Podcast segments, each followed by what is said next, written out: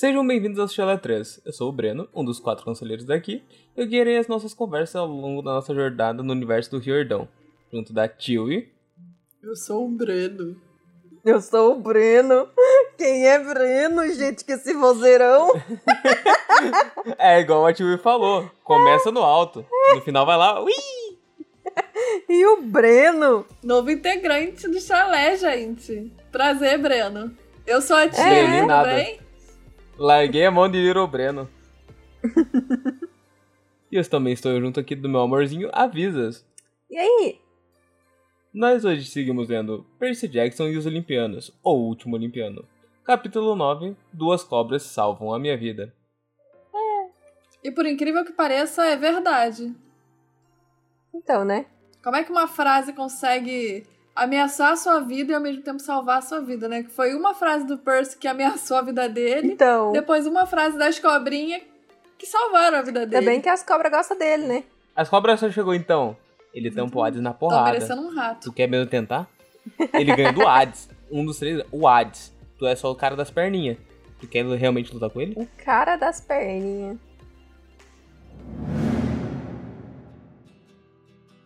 Mas e aí, tio? Nós temos mensagem de Iris hoje? Então, Brenin, ou Breno, enfim. nós temos sim mensagens de Iris. As pessoas nos mandaram mensagens de íris hoje através do Instagram e Twitter, Chala3 Podcast, grupo do Facebook, Chala3 Podcast e-mail, chala3contato.gmail.com. E assim como as pessoas que nos mandaram mensagens, você aí que tá ouvindo também pode mandar mensagem pra gente. É completamente gratuito a sua mensagem, o ato de enviar uma mensagem deles pra gente é gratuito. Não é como o mundo do Riordão, que só existe dracma de ouro entendeu? Você não tem, tipo, os centavos, é só um real, um real, um real, é só um dracma, um dracma, um dracma. Aqui não, aqui é de graça. Você não tem que gastar nenhum dracma com as, com as chamadas, com as mensagens, com as ligações, porque nós aceitamos, inclusive, mensagens a cobrar. A deusa Iris não apareceu no episódio de hoje, não vai aparecer no cap... ou melhor, não apareceu no capítulo de hoje, não vai aparecer no episódio de hoje, mas ela tá sempre aqui presente no chalé através da nossa parceria. É isso aí. Então mande já a sua mensagem. Sua mensagem será lida aqui com muito carinho. Pode ser só uma frase que pode criticar ou elogiar o nosso podcast. Verdade. Não é mesmo? Pode falar o que você quiser. Exatamente. Pode mandar fanart se vocês quiserem. Podem mandar mensagem pro nosso novo integrante, o Breno, também. Exato. Bom, a nossa primeira mensagem de hoje, que tá vindo sempre num bom tempo, já há algumas semanas, está sempre aqui com a gente. Mais uma vez, muito obrigada. Valeu. Dela. Bom tempinho. E aí, bom tempinho? Tudo de bom salve, salve. por aí? Tá tendo um bom tempo aí em Goiânia? Inclusive, gente, gostaria de dizer que se vocês estiverem ouvindo um samba enredo da Beija-Flor de Nilópolis de fundo, é porque é carnaval e a gente tá gravando porque a gente é teimoso e foda-se. é tipo, não tinha outro dia, senão não ia sair episódio. E é isso. Exato. Mas pelo menos é um samba enredo da melhor escola de samba que tem. Então, vamos que vamos. E como sempre, se tem e-mail da Bom Tempinho, tem assunto. E o assunto de hoje é: sim, eu sou o Tiete do Nico. Sabemos. Ah, vá. Sério. Não acredito. Ó, oh, Bom Tempinho, eu tinha uma leve desconfiança. Mas agora você acabou de confirmar todas as minhas teorias. todas as peças se encaixaram. Olá, meus caros conselheiros, como vocês estão? Eu tô, eu tô de boa. Eu tô ótimo. Eu tô bem. Olha, a senhora O'Larry deveria de fato ter mastigado o bode velho como um lanchinho da manhã, bem veganinho. é vegano onde, mulher? Eu, hein? Então, né? Meu bode? Porra, vegano é sacanagem de caralho. Se fosse o comer bicho é metade bode, ninfas. metade humano. Se ele fosse metade bode, metade árvore, eu até ia falar, é, é mais ou menos vegano. É tipo um x-salada. Agora, pô, o cara é, tipo é metade um bode, metade humano. é. Sem bacon, né? Que tem que ter só a carne, senão fica muito, é, muita, tipo muita carne. É muito Mas, morte. Pô, o cara é.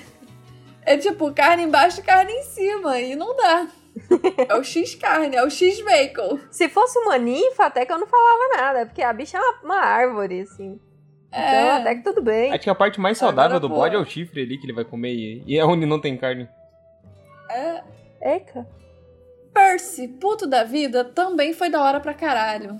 Momentos onde eu gosto dele. Mentira, sou o maior hater do Percy em todos os sete sistemas solares. Ah, para com isso. pra que isso? Percy é mó legal. Brincadeira, todo mundo tem direito de odiar quem quiser.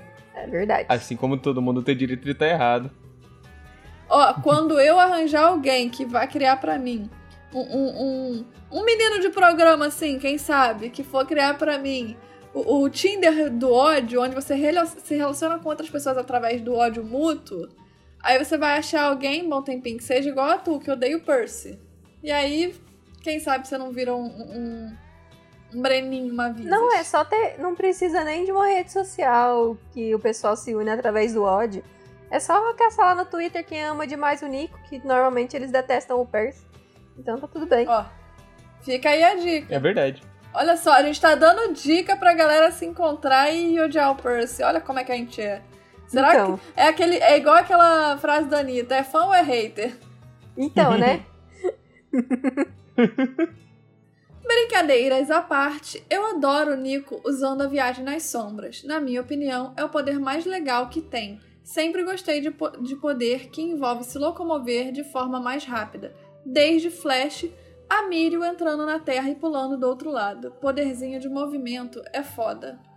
Isso é verdade. Vocês o vão... do Mirio. Cadê a ajuda das universitárias pra mim? Vou, vou lançar a palestra é, é Mirio. Ah, tá. Ele é do Boku no Hiro.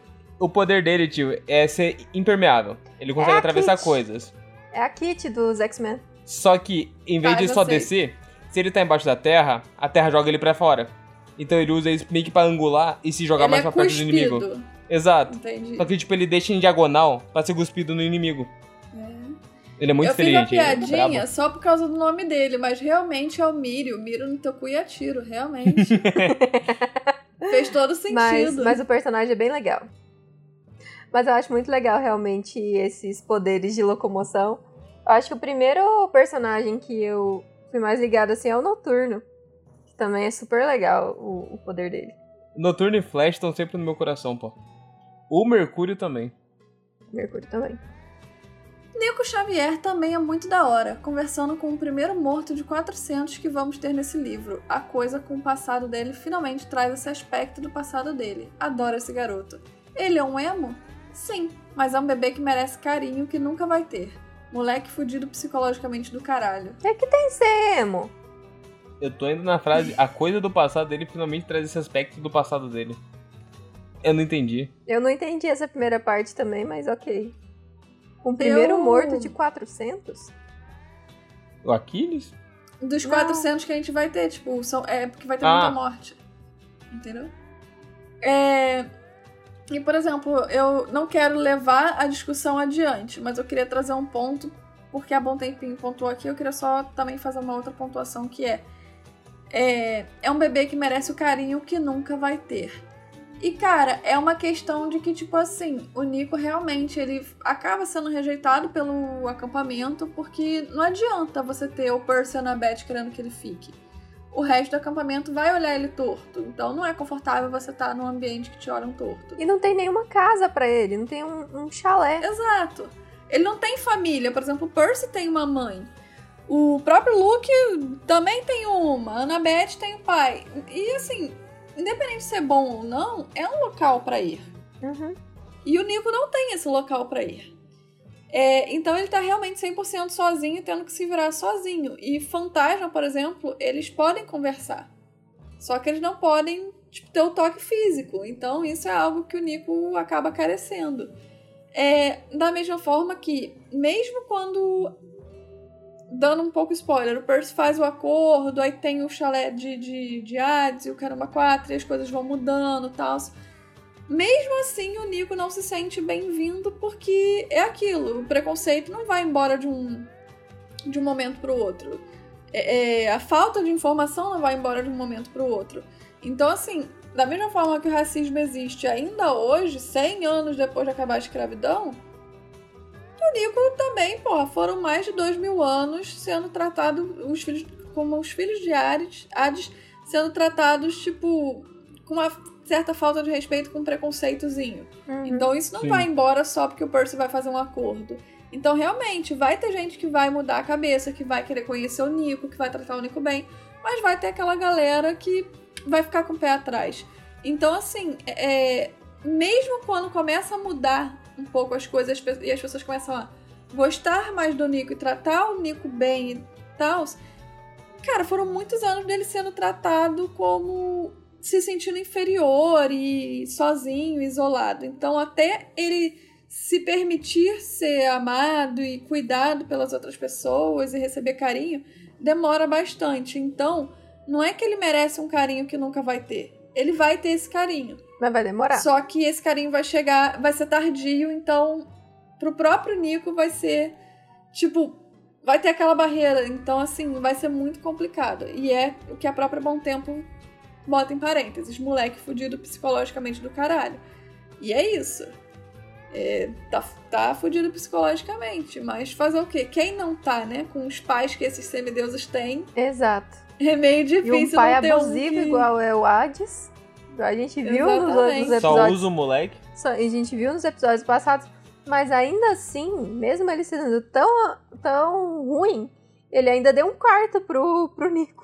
tipo, ele tem um quarto na casa Tipo dele. isso. Diferente do acampamento, que não tem nem um, um belichinho, velho, pro, pro Nico, tá? Exatamente. Não, é diferente de, de todos os outros, ele é presente. Ele é o que mais tá perto do filho dele. Exatamente. É super bizarro e super abusivo, mas ele ainda tá lá. Então, tipo, pô, É coisa aquele esquisita. clássico relacionamento tóxico, né? Aham. Só que o problema é que seu pai, né? Então, tipo, não dá assim pra você ele deixar de ser seu pai. Dá pra você ir embora, mas não dá pra deixar de ser seu pai. Você pode ir embora, mas é aquilo, vai embora pra onde? Exato. Acampamento. Ah, vamos limpar chalé, cuidar dos campos de moranguinho aqui, briguinha por charrete. Nico, guerra, lembra? Mais uma vez, eu estou com um gringo. O Nico usou os métodos que precisava usar. Ele já tinha uma ideia de como o Percy é vulnerável a essas coisas e foi na fé. O menino Perseu não usaria ignorância. Não nesse ponto da história. Realmente, mas agora bateu a hipocrisia do Nico, né? E ele pode cobrar dívida. Não podem cobrar a dívida dele. Enfim, o caloteiro. É. E. E não querendo falar dos métodos, mas depois eu quero falar uma coisa sobre o Nico, vou deixar pra, pra falar mais à frente, enfim, mas eu tenho um ponto pra falar sobre o Nico e tal. E, enfim, talvez nesse ponto eu debata os métodos, mas não muito, porque já debatemos semana passada, né? Mas enfim. Mas lá na frente vocês vão ver. Então continuem ouvindo a gente. Tá vendo? Assim, A gente ainda tem muita Você Chega lá discussão. na frente. Exato. Chega lá na frente, eu falo meia dúzia de palavras, a galera fala, nossa, era essa merda que a gente tinha que esperar. É só isso? Que bosta. Menino cabeça de alga achando que guerra tem primeiro e segundo tempo, com 10 minutinhos de intervalo pra ir tomar um banhozinho e se preparar pra derrotar o menino comunista. A foice. Então, né? Isso é, é realmente, é, é até o que eu tinha dito, né? Quando o Nico aparece de novo, falta cinco dias, eu não sei o que, blá blá blá blá. E ele fica. E o Percy, ah não, agora não. E o Nico mete um, cara, quando? Não tem Tipo, mais porra. tempo, porra. É, Acabou. Já teve um ano pra pensar e aí não deu? exatamente. Então, é, é, gostei muito da analogia que a Bom Tempo usou aqui, que realmente parece que o Percy pensa que vai ter primeiro e segundo tempo.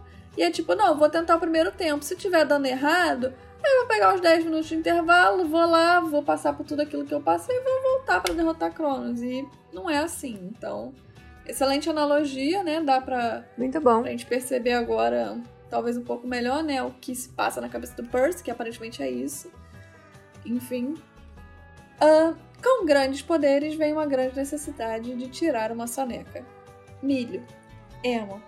Quem pegou essa referência pegou, Hum. quem não pegou, não pegou, e é isso. Um dia pega. Que eu não vou Um explicar. dia não. você pega. Só a parte do emo que tá fácil, né? Que tamo aí, Nico. Tamo É. junto.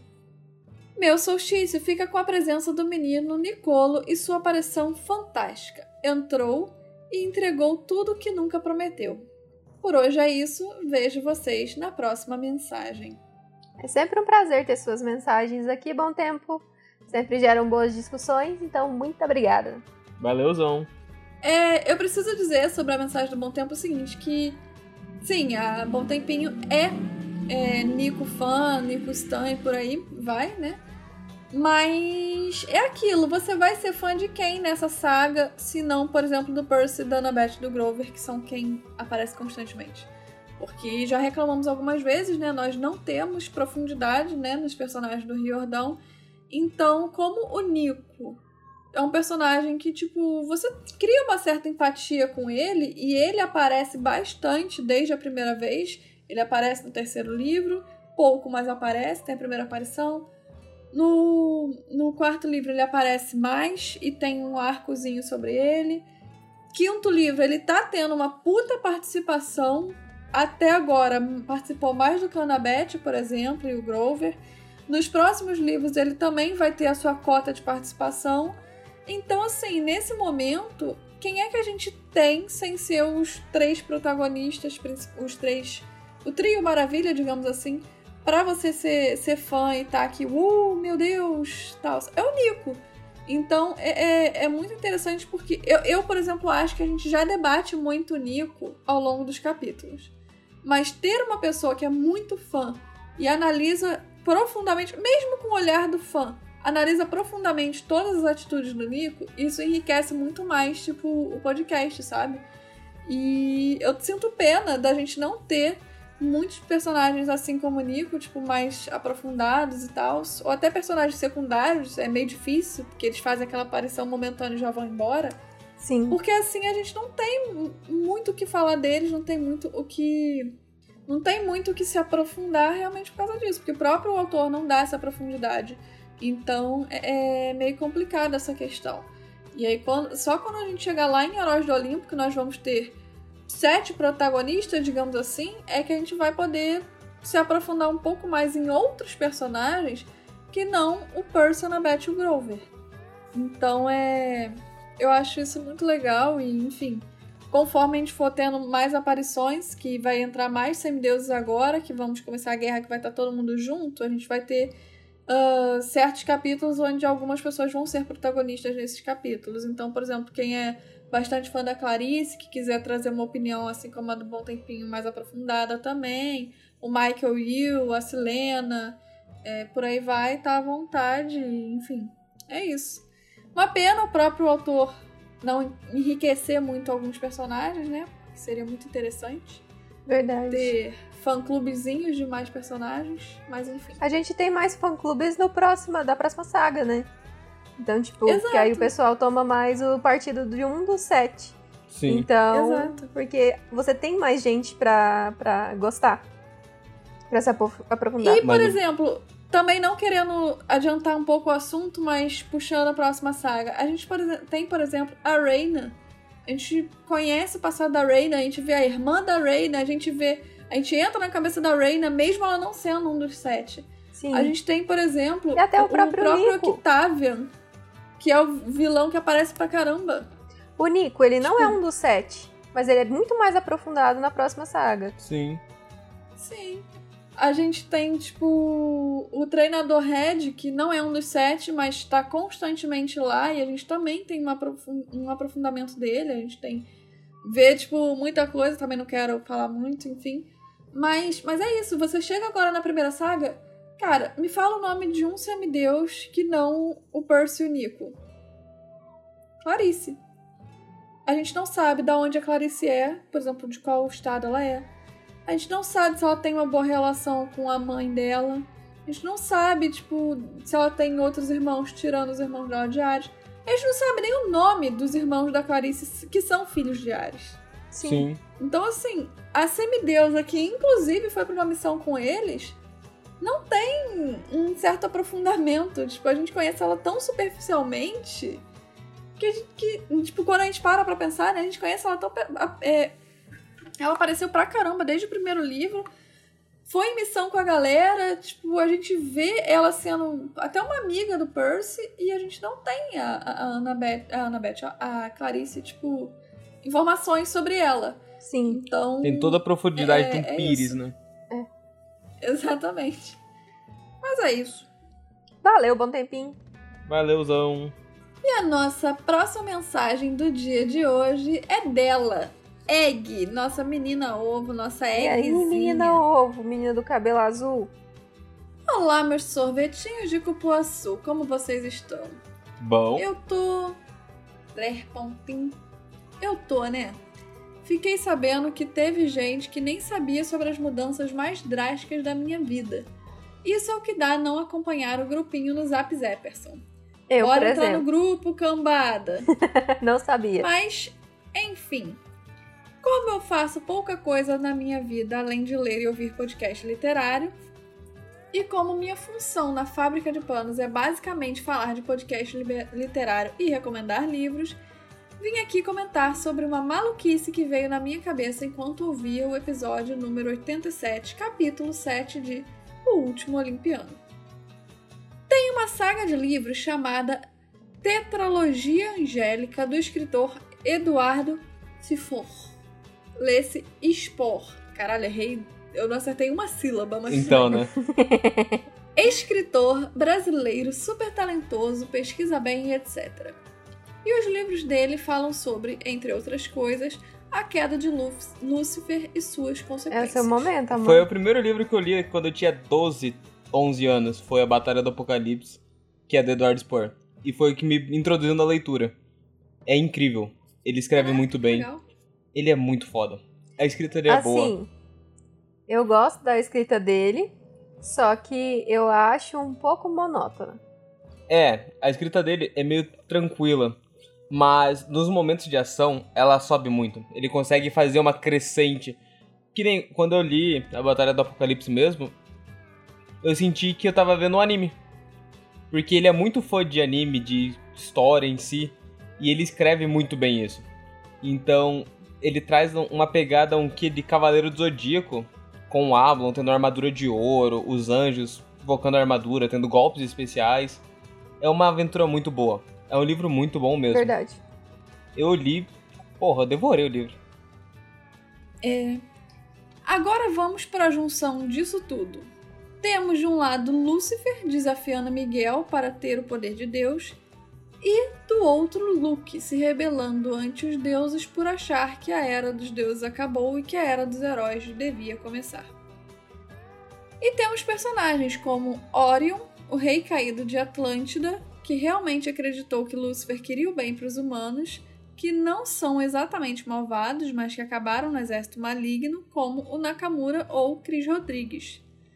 A tetralogia é simplesmente incrível. O primeiro livro, A Batalha do Apocalipse, consegue ir da antiga Babilônia até os dias atuais, passando pela China, por Roma, Jerusalém e etc. Eu simplesmente amo, recomendo demais, principalmente porque é um autor brasileiro, formado em história, competente. Eu realmente recomendo que vocês leiam estes livros. Agora que eu já deixei minha maluquice escorrer, vou voltar para os recônditos obscuros da minha mente e dos podcasts literários mais estranhos que vocês possam imaginar. Beijinhos e até a próxima. Eu tava falando com a Egg, né?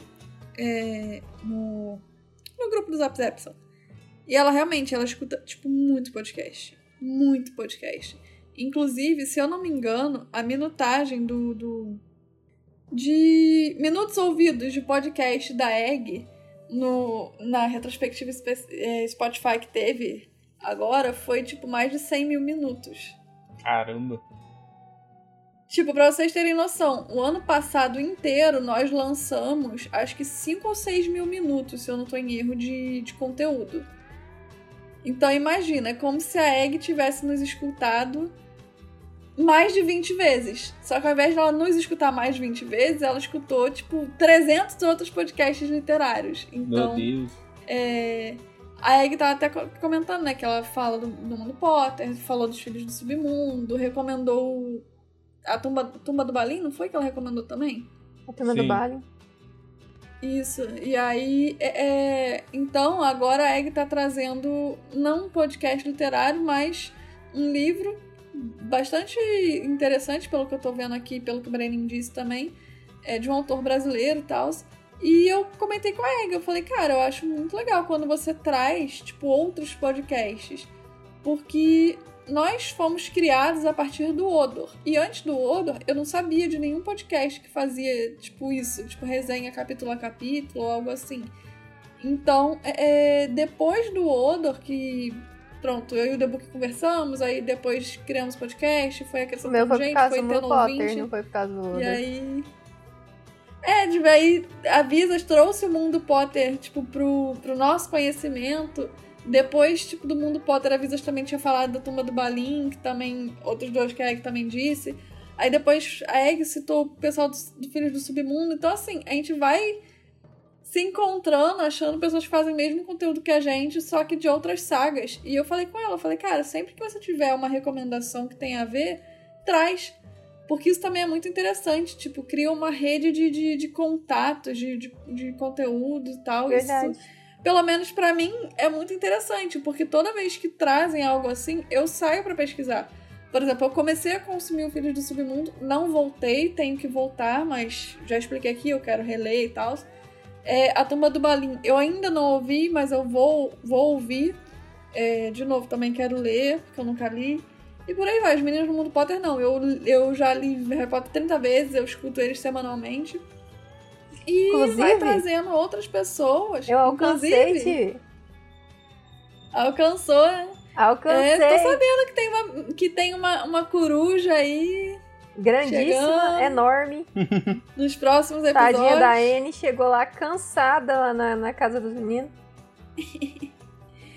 É, e, enfim, então eu falei com a Egg que sempre que ela tiver uma recomendação pode trazer aqui e o mesmo é válido para qualquer outra pessoa também, gente. Vocês que ouvem a gente que quer trazer uma recomendação, aqui não é, não é pago não, não tem esse negócio de pagou vai aparecer. Aqui é todo mundo recomendou, a gente tá falando também. Exato. Exato. Alguém gosta, a gente fala bem. A gente pode até não ter ouvido, mas a gente fala bem. Foda-se, se alguém apoia. recomendou. É porque porque é aquilo, livro é uma parada que, tipo, tu lê sozinho. E se tu não conhecer ninguém que tenha lido, tu fica sozinho. E aí tu vai para onde? Tu, tu não vai pra lugar nenhum, porque tu não tem com quem conversar, tu não Exato. tem como explorar mais esse mundo e tal. E com esses podcasts literários, a galera pode ao mesmo tempo descobrir novos universos para ler. E quem já leu e queira se aprofundar, descobre outros, podcast, é, outros podcasts que possam ajudar a pessoa a se aprofundar. Então acho isso muito maneiro. É, é um grande clube do livro. Verdade. E aí, tipo, tu vai e ouve aquele que tu já leu, ou aquele que tu quer ler, ou aquele que tu mais gosta, e por aí vai. E pode ouvir 50 ao mesmo tempo. Que nem é foi comentado, a Tumba Lubalim ajuda a ler. Por, pelo livro ser mais lento, mais parado, e pelo ter, como você comentou, a apresentação mais animada, amor, você consegue, tipo, ler um capítulo, dois, cansa vê um episódio deles, volta. É verdade. Te dá a respirada. Muito bom. Vamos lá, vamos lá prestigiar toda essa galera que faz esse trabalho de podcasts que não ganham praticamente nada com isso. Então vai lá faz, fazer a vez e vai lá ouvir essa galera, mandar mensagem para eles. E vai lá ler a tetralogia, tetralogia do Angélica. Tetralogia Angélica do Eduardo Spor. Spor. E vamos apoiar a cultura brasileira, galera. Essa foi a mensagem da Egg. Muito obrigada, Egg. Volte sempre com mais recomendações pra Isso gente. Aí. A Egg é a nossa sommelier de podcast literário. sempre trazendo uma recomendação pra gente. Gosto muito. E essas foram as mensagens desta semana. Sigo ansiosa para ler as futuras mensagens que vocês vão mandar pra gente semana que vem. Não só Egg Bom Tempinho, mas você também que está nos ouvindo. Lembrando que você pode mandar sua mensagem através do Instagram e Twitter, arroba 3 podcast grupo do Facebook Chala 3 Podcast e e-mail chala3contato, arroba gmail.com. Vamos agora para a sinopse! Deuses reclamões e início da batalha. No nono capítulo de Último Olimpiano, nossos heróis pedem ajuda aos deuses, mas eles os deixam por conta própria, e depois de muitas discussões, começamos finalmente a ver o plano do inimigo se concretizando.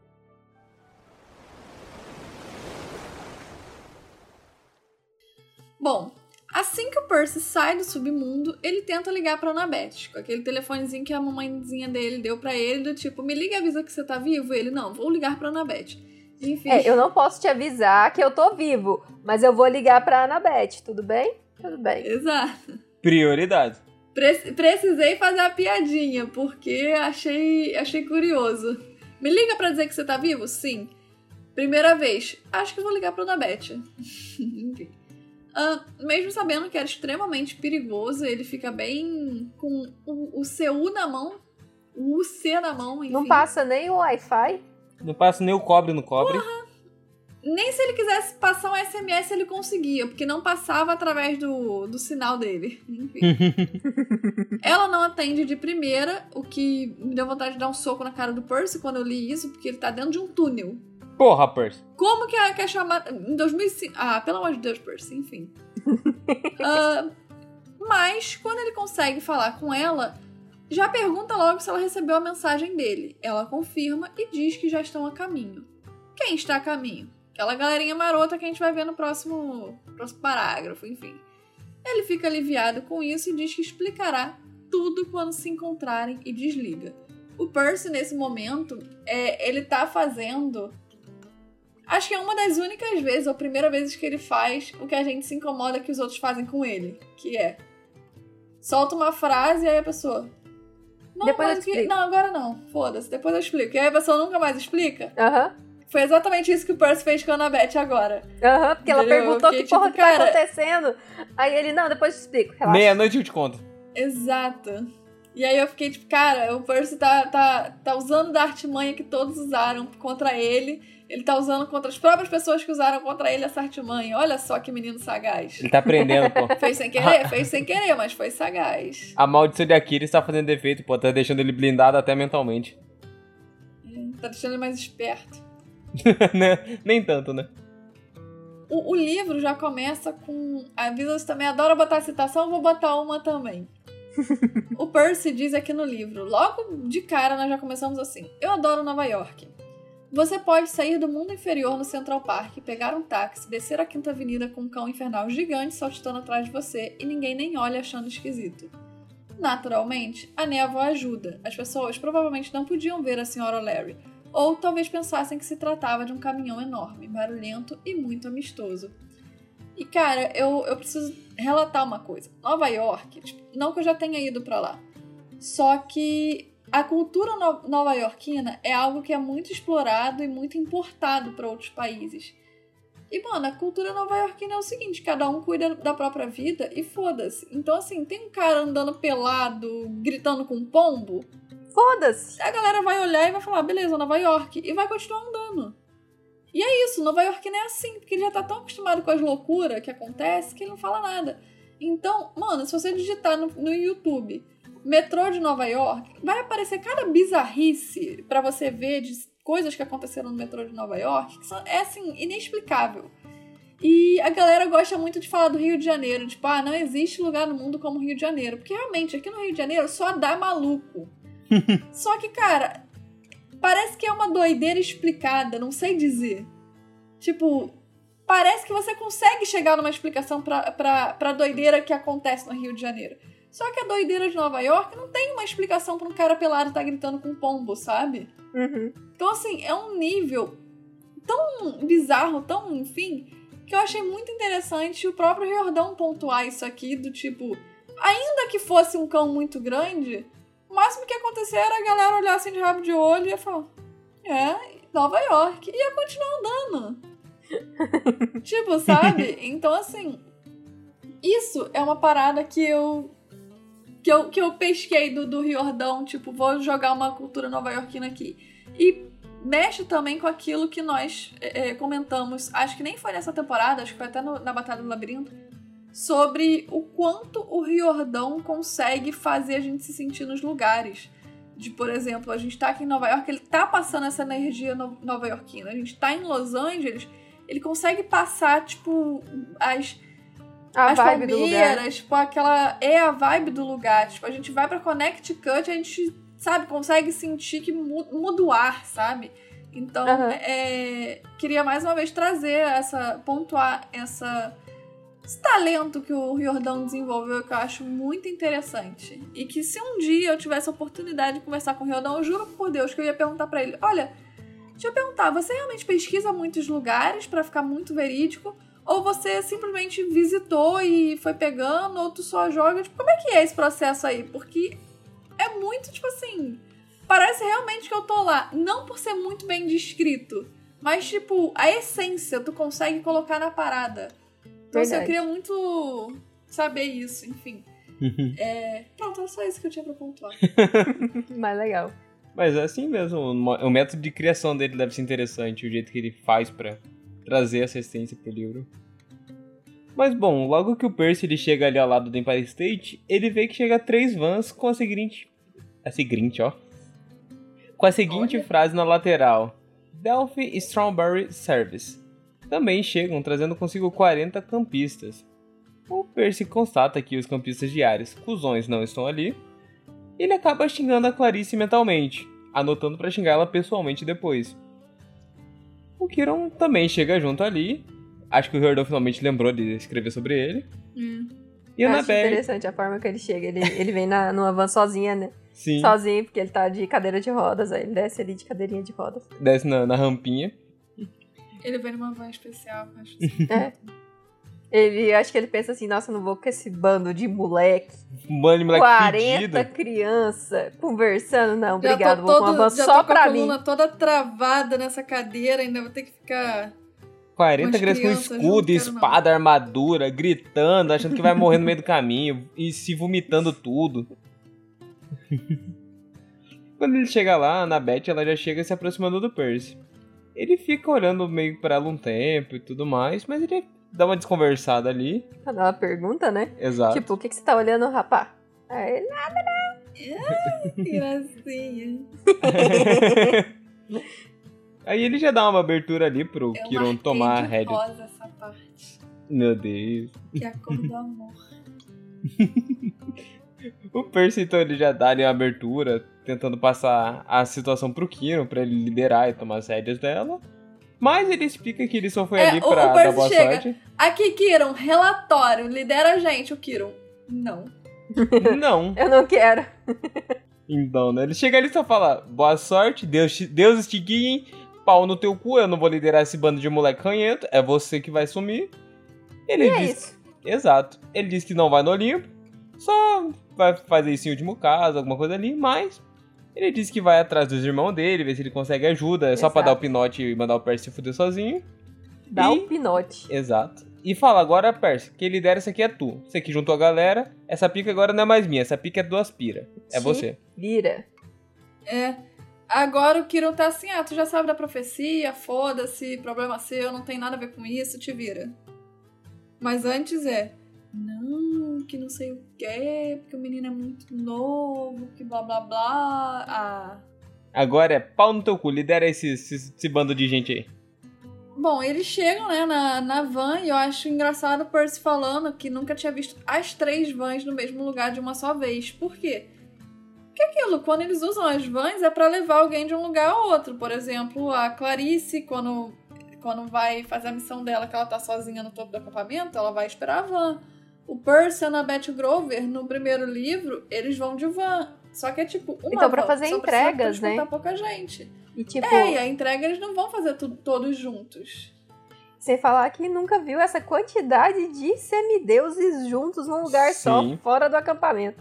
Acho engraçado, porque ele Exato. comenta que, tipo, todos os, os monstros a um raio de sei lá quantos quilômetros devem estar sentindo a aura deles. Deve estar fedido. Deve estar tudo arrepiado. Então, né? Deve ter dado até um reconopio neles. Mas é legal, uma coisa boa do, do Kiron, que o Percy fala que quando o Kiron dá o aviso pra ele, ele lembra muito do Aquiles dando o aviso pra ele no Stige. Porque foi o Kiron que treinou ele. Exato. É, uma cena engraçada, né? É que enquanto que eles estavam lá esperando, que Percy ficou lá, tipo, tá, liguei, agora eu vou ficar aqui sentadinho. Senhora Larry, beleza, vou brincar. Aí começa a lamber táxis e cheirar carrocinha de cachorro quente. Eu fiquei tipo, mano. É isso aí, vai. Porra, perto. Se diverte. Pelo menos controla diverte. sua cachorra. É. E o Percy, tipo, ele faz a contagem de que tinham 40 campistas. Mas ele também diz o nome de algumas das pessoas que desceram dessa van. E eu achei uma coisa interessante. Todos os nomes que ele disse, e que eu vou citar aqui um a um, são líderes dos chalés, dos seus respectivos chalés. Por exemplo, ele fala. Ou seja, o Percy sabe o nome de mais ninguém. É quase isso. É quase. Passa essa sensação de que o Percy só se dá com a galera que ele vê mais frequentemente. Porque outras, outras pessoas, ele fala: Ah, eu já vi aquele menino, acho que ele é filho de Apolo. Ah, já vi aquela menina, acho que ela é filha de, de Afrodite. Mas, num geral, é como se ele só conhecesse ou tivesse maior intimidade com os líderes de chalé. Sabe? Sim. E isso, para mim, não é meio, meio paia. Enfim. Porque, tipo, por mais que a gente só veja ele tendo mais contato com eles, ele passa um tempo ali no acampamento e eles têm atividades, eles têm várias coisas, todo mundo junto. Então, tipo, não faz sentido ele não conhecer as pessoas. Exato. Exatamente. E aí ele começa dizendo, por exemplo, eu estava feliz por tantos terem vindo. E aí nós, ele começa dizendo que tem o Pollux.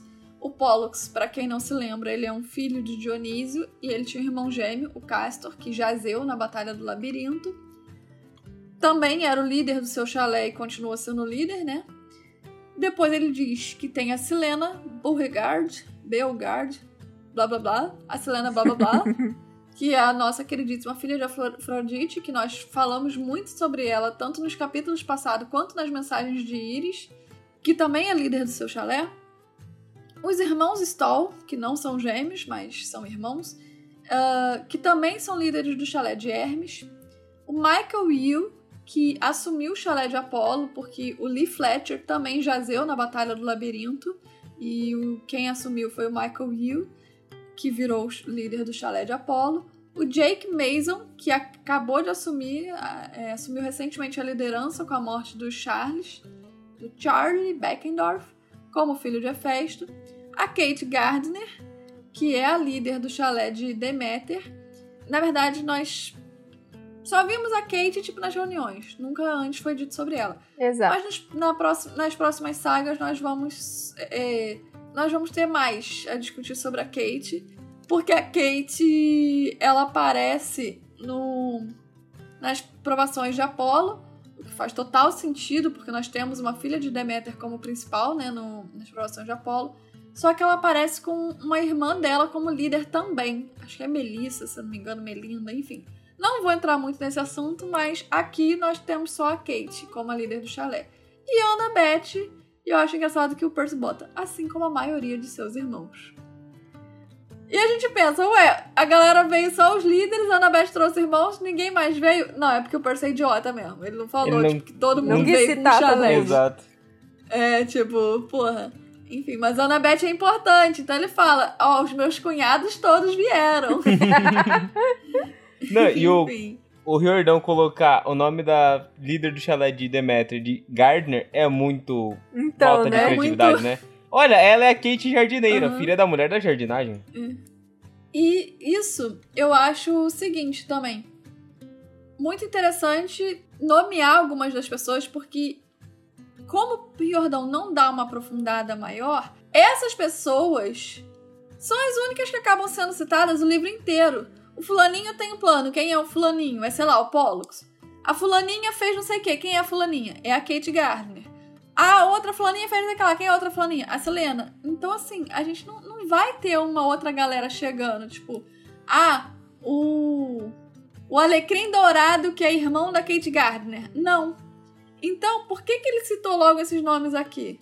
Porque vão ser esses nomes que vão ser citados, tipo, o resto da saga inteira, durante a batalha inteira. Tipo, vai ser.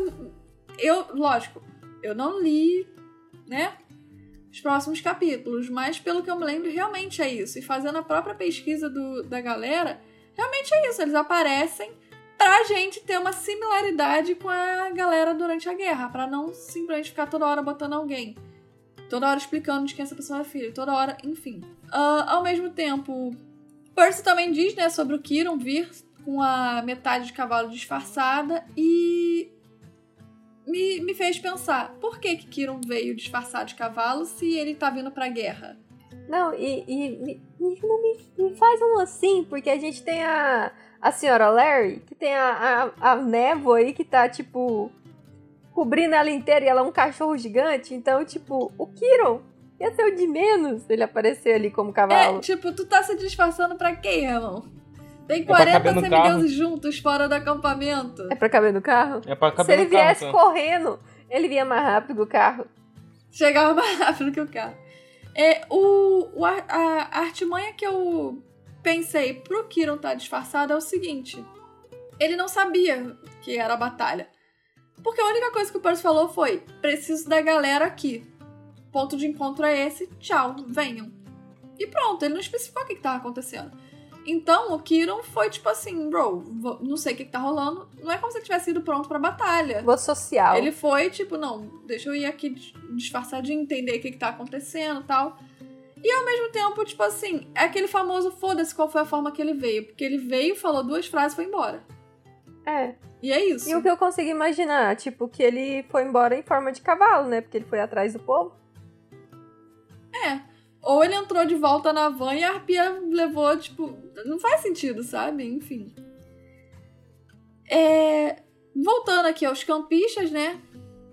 Percy já falou, 40 campistas ao todo. Ele contou. O menino olhou e falou: Cara, tem pouca gente aqui. Quanto será que tem? Aí ele disfarçadamente foi contando, enfim.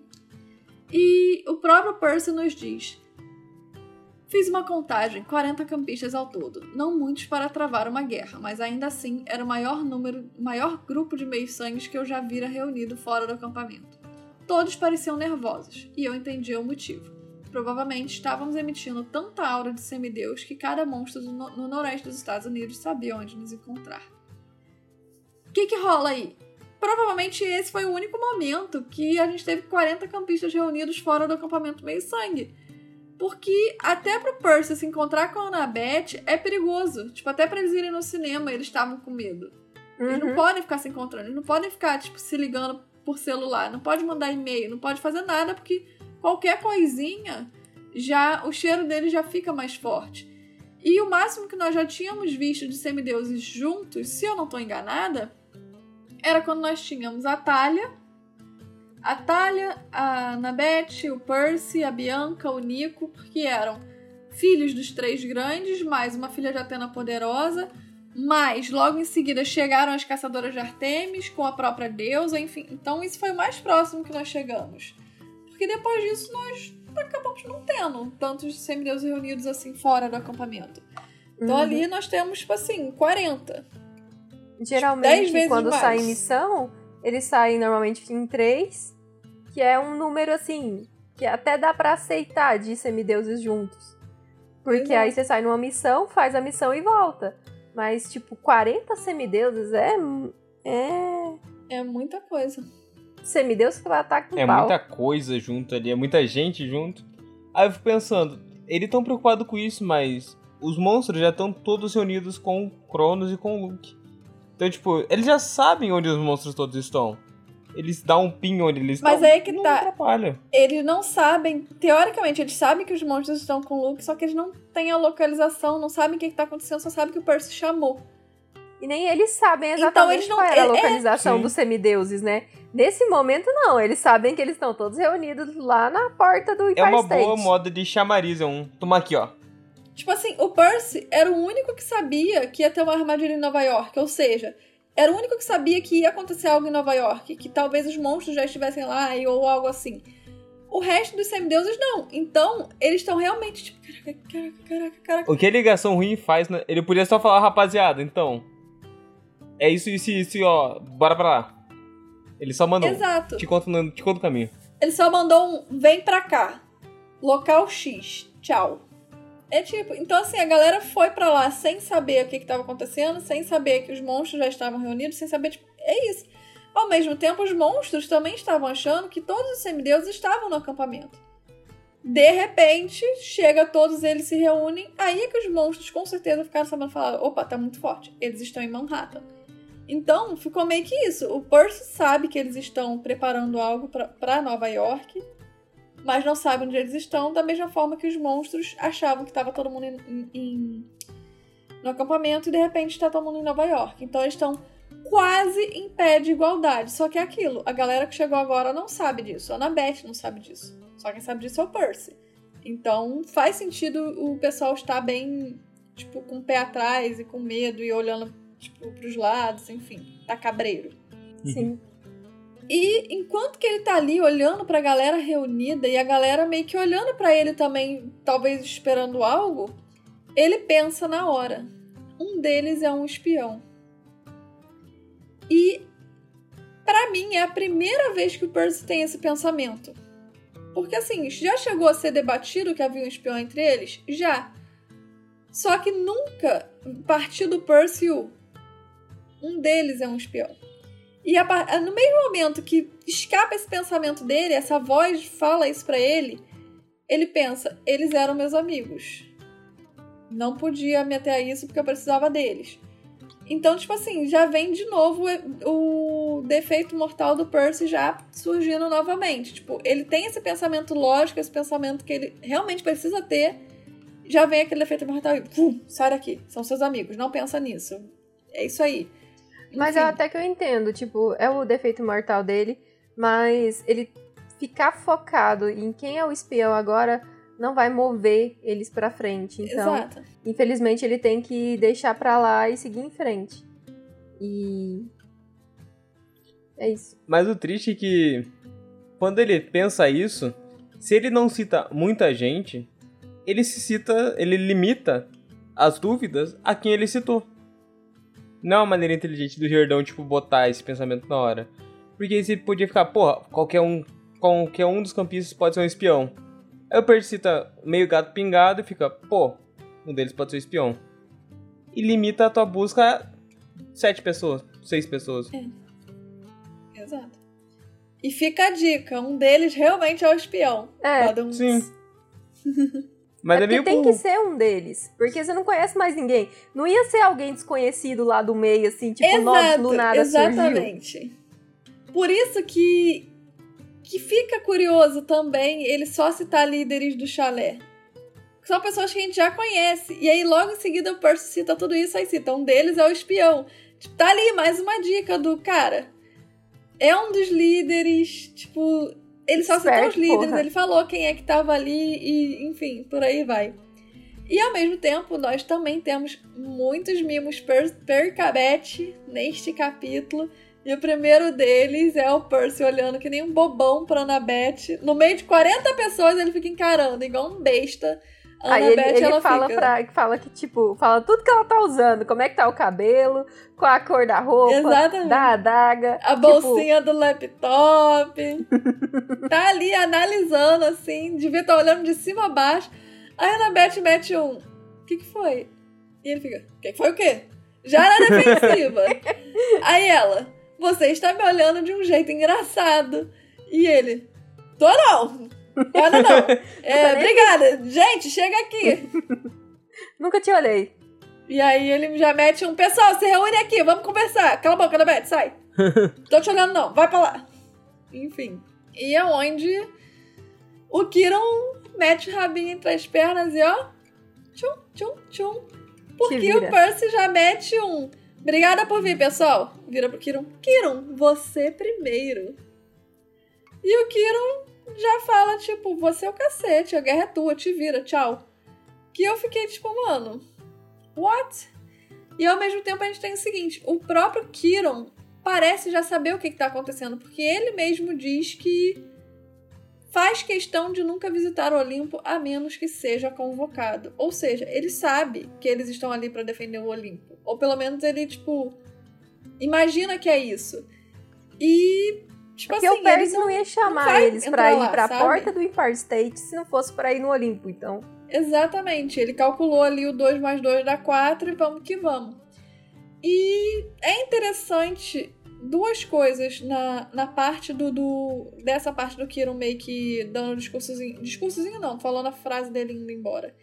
O seguinte, que ele falava só pra desejar boa sorte, mas sabia que, tipo, ele mesmo não ia entrar no Olimpo. E, tipo assim, ele solta o talvez ainda não seja tarde demais para convencer meus irmãos centauros a ajudar.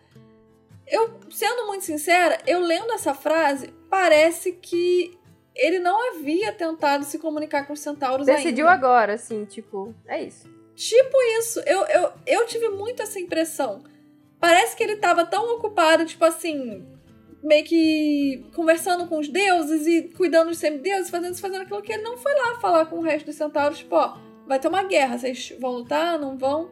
Tipo, sabe? Não parece que ele já tinha tentado antes e agora ele ia fazer um último esforço. Não, parece que agora ele ia lá e ia falar, pô, galera, vai ter guerra, vocês querem ir? Saca? E, enfim, isso acabou me incomodando um pouquinho. Pode ter sido um defeito da tradução, pode ter sido o próprio Riordão que escreveu mal, não sei, mas me passa essa impressão e eu fico meio, meio bolada com isso. E antes de seguir pro próximo parágrafo, é, tem a parte que o Brenin também disse, né? Que o que ele disse parecia muito semelhante com o que o Aquiles tinha dito. E aí ele lembrou: ah, mas foi o Kiron que treinou o Aquiles, que educou o Aquiles, que tipo, instruiu o Aquiles. E o próprio Kiron também lembra ao Percy que ele não é líder de ninguém, ele é apenas o professor. Ele tá ali para ensinar, para guiar. A partir do momento que ele já instruiu, que ele já guiou, é você que segue teu caminho. E também, lembrando que o Kiron tem esses dois mil anos, mais dois mil anos de ensinamentos que ele deu para todo mundo, alguns dos discípulos que Kiron teve é uma galera, tipo assim, muito foda. E a gente acaba até esquecendo.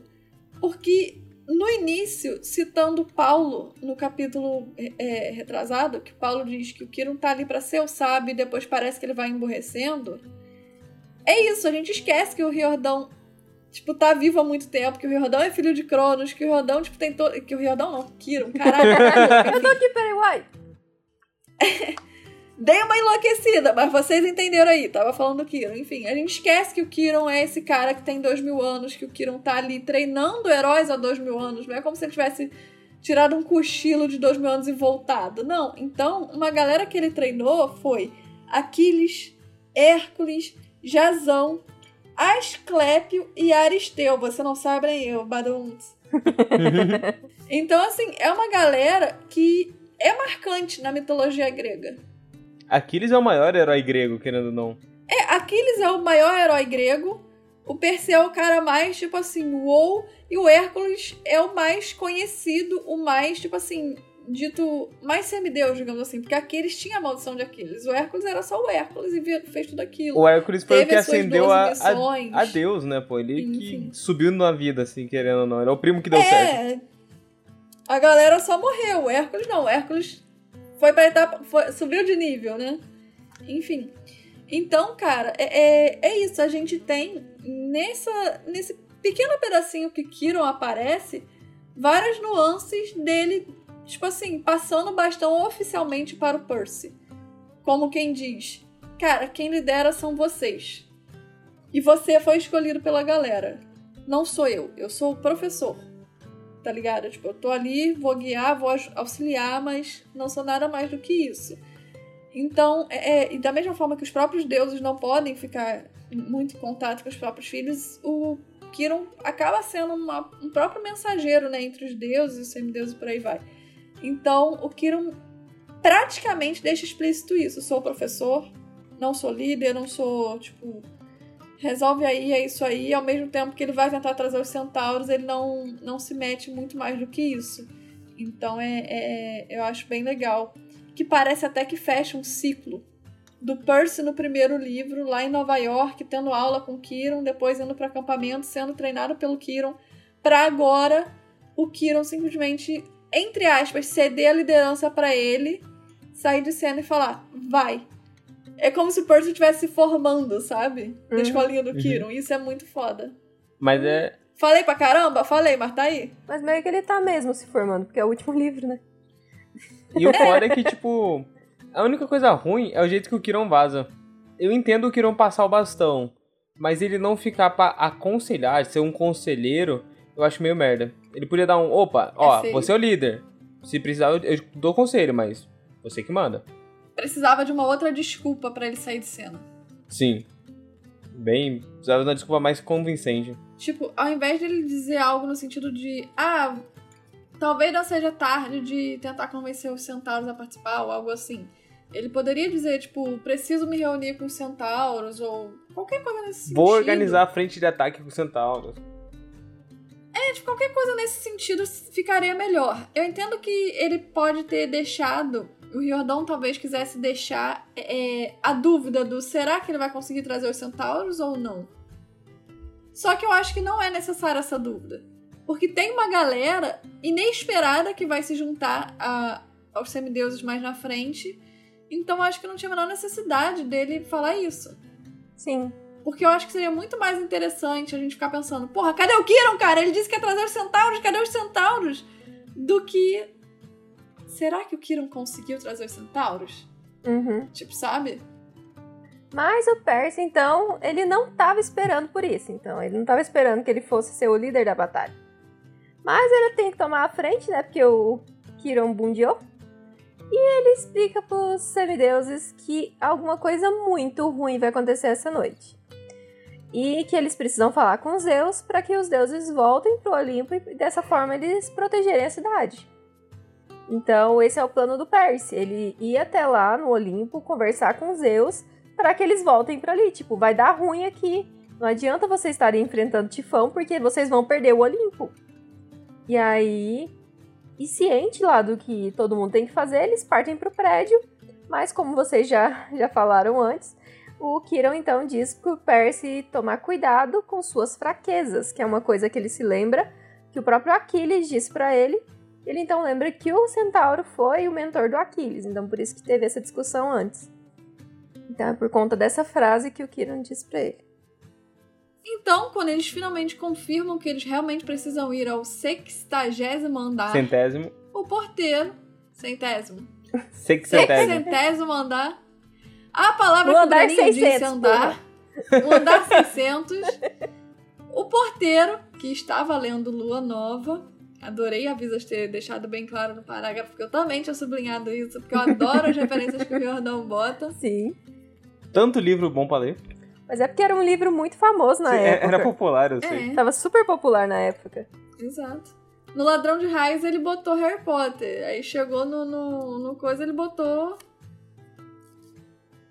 Lua Nova, Crepúsculo. No Magnus, A pausa pra te carregar o Chase, nome da saga foi boa. O... No Magnus Chase ele roubou o nome do, do personagem da Cassandra Clare. Então, assim, ele tá sempre jogando uma, uma referenciazinha pra gente. Verdade. Eu gosto disso. Eu adoro esses easter eggzinhos. Enfim. E ele não tava querendo deixar a galera subir. O que é engraçado, é, tipo, chega 40 crianças e fala, oi, quero subir. É lógico que o cara vai falar não. Só que ao mesmo tempo a gente sabe que aquele cara ali é um cara diferente. Então por que, que ele não diria sim, não é mesmo? Não tem o Luke ali no meio, é o Percy. O cara tinha que falar, tu já subiu aqui antes? Ah, tá, vai. Sabe, mas ok. Vai lá, moleque. Depois da, da discussãozinha que o Percy, o, o rapaz tem, o porteiro tem, O bom é que o Percy usa uma, uma cartada muito boa, né? Você quer mesmo 40 semideuses aqui no seu port... na, na sua portaria, cara? Você tem certeza absoluta que você, você quer a quer gente ter aqui? esse fedozinho aqui? Esse fedozinho de semideus? É, não, obrigado. Bom, e eles acabam subindo aos pouquinhos, né? Porque é elevador, gente. Sempre leia o número máximo de pessoas permitidas no elevador antes de entrar nele. E a primeira coisa que eles notam quando chegam ao Olimpo é que ele está praticamente vazio. Eles então vão até a Sala dos Tronos e ali acabam encontrando com o Ofiotauro e Estia, que está cuidando da lareira. Fora ela, não há mais nenhum deus no lugar. O Percy cumprimenta a Estia e no momento em que ela se vira pro Percy, ela confirma que ele tem a maldição de Aquiles. Mas que ele precisa estar preparado para enfrentar o seu inimigo. É tipo, hum, essa maldição aí, mas é compreensível, né? O inimigo tá difícil. É, ela fala que ele tem a maldição de Aquiles. O pessoal escuta isso, só que ninguém chega à conclusão certa. Tipo, ninguém entende. Que povo sonso! Eles é tudo filho de, de Deus Não, grego e a pessoa fala que o moleque tem a maldição de Aquiles e eles não pegam. ou eles estão se fazendo, Ou eles são realmente burros. Mas a questão é que a gente vê da Annabeth, ela só entende depois que o Hermes fala e aí ela compreende, tipo, que porra que você fez, moleque? É que o Percy também, eu acho que ele é o exemplo da maioria. Ele é a média dos semideuses, eles não são muito inteligentes, eles não focam muito nas coisas. Eles pegam batido e ficam, ah, nada demais. Mas é engraçado porque a Annabeth, eu não sei se ela realmente demora a acreditar, acreditar assim, a pegar no ar o que que rolou, ou se ela, tipo, pescou quando a Estia falou, mas não quis acreditar. Porque enquanto que eles estavam andando ali pelo Olimpo até eles entrarem na Sala dos Tronos, ela mesmo fala: Você parece Diferente, né? diferente.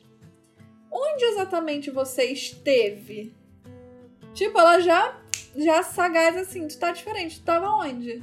Antes de vir pra cá. É, você não cheirava assim antes. Você, você tá cheirando esquisito. Tá ela Tá queimada. com cheirinho de morto? É, então, e o Percy desconversa. Ele fala: Eu conto mais tarde, vamos. Ou seja, ele tem coisa pra contar. E a Annabeth tá percebendo, mas lógico, ali, né? Não tem como. Enfim. Ah, eles até batem um papinho que. Lembrando que eles estavam brigados, só que aí Percy desapareceu de novo, mais uma vez. Aí liga a Annabeth pedindo ajuda. Ele e liga tal, pra que, ela. Assim, eu acho que ela sentiu assim, nossa, ele ligou pra mim. Ele sabe o quanto é perigoso, mas ele me ligou. Então é isso. Exatamente. Me chamando pra ir pra Nova York. Chamou um monte de gente? Chamou, né? Mas ele me chamou, então tá, tá tudo bem. É, Mas foi pra mim que ele ligou. Meu Deus do céu. Você já tem a cada detalhe pequeno. Ué, claro. Pra gente é importante. A gente É verdade. fã. e, e eles até batem um papinho. Tipo, eles dão uma desconversada. O Percy meio que dá uma desconversada do tipo. Como se ele. Tipo, não vamos falar agora. Só que eles vão tendo essa small talk, tipo, uma conversinha fiada.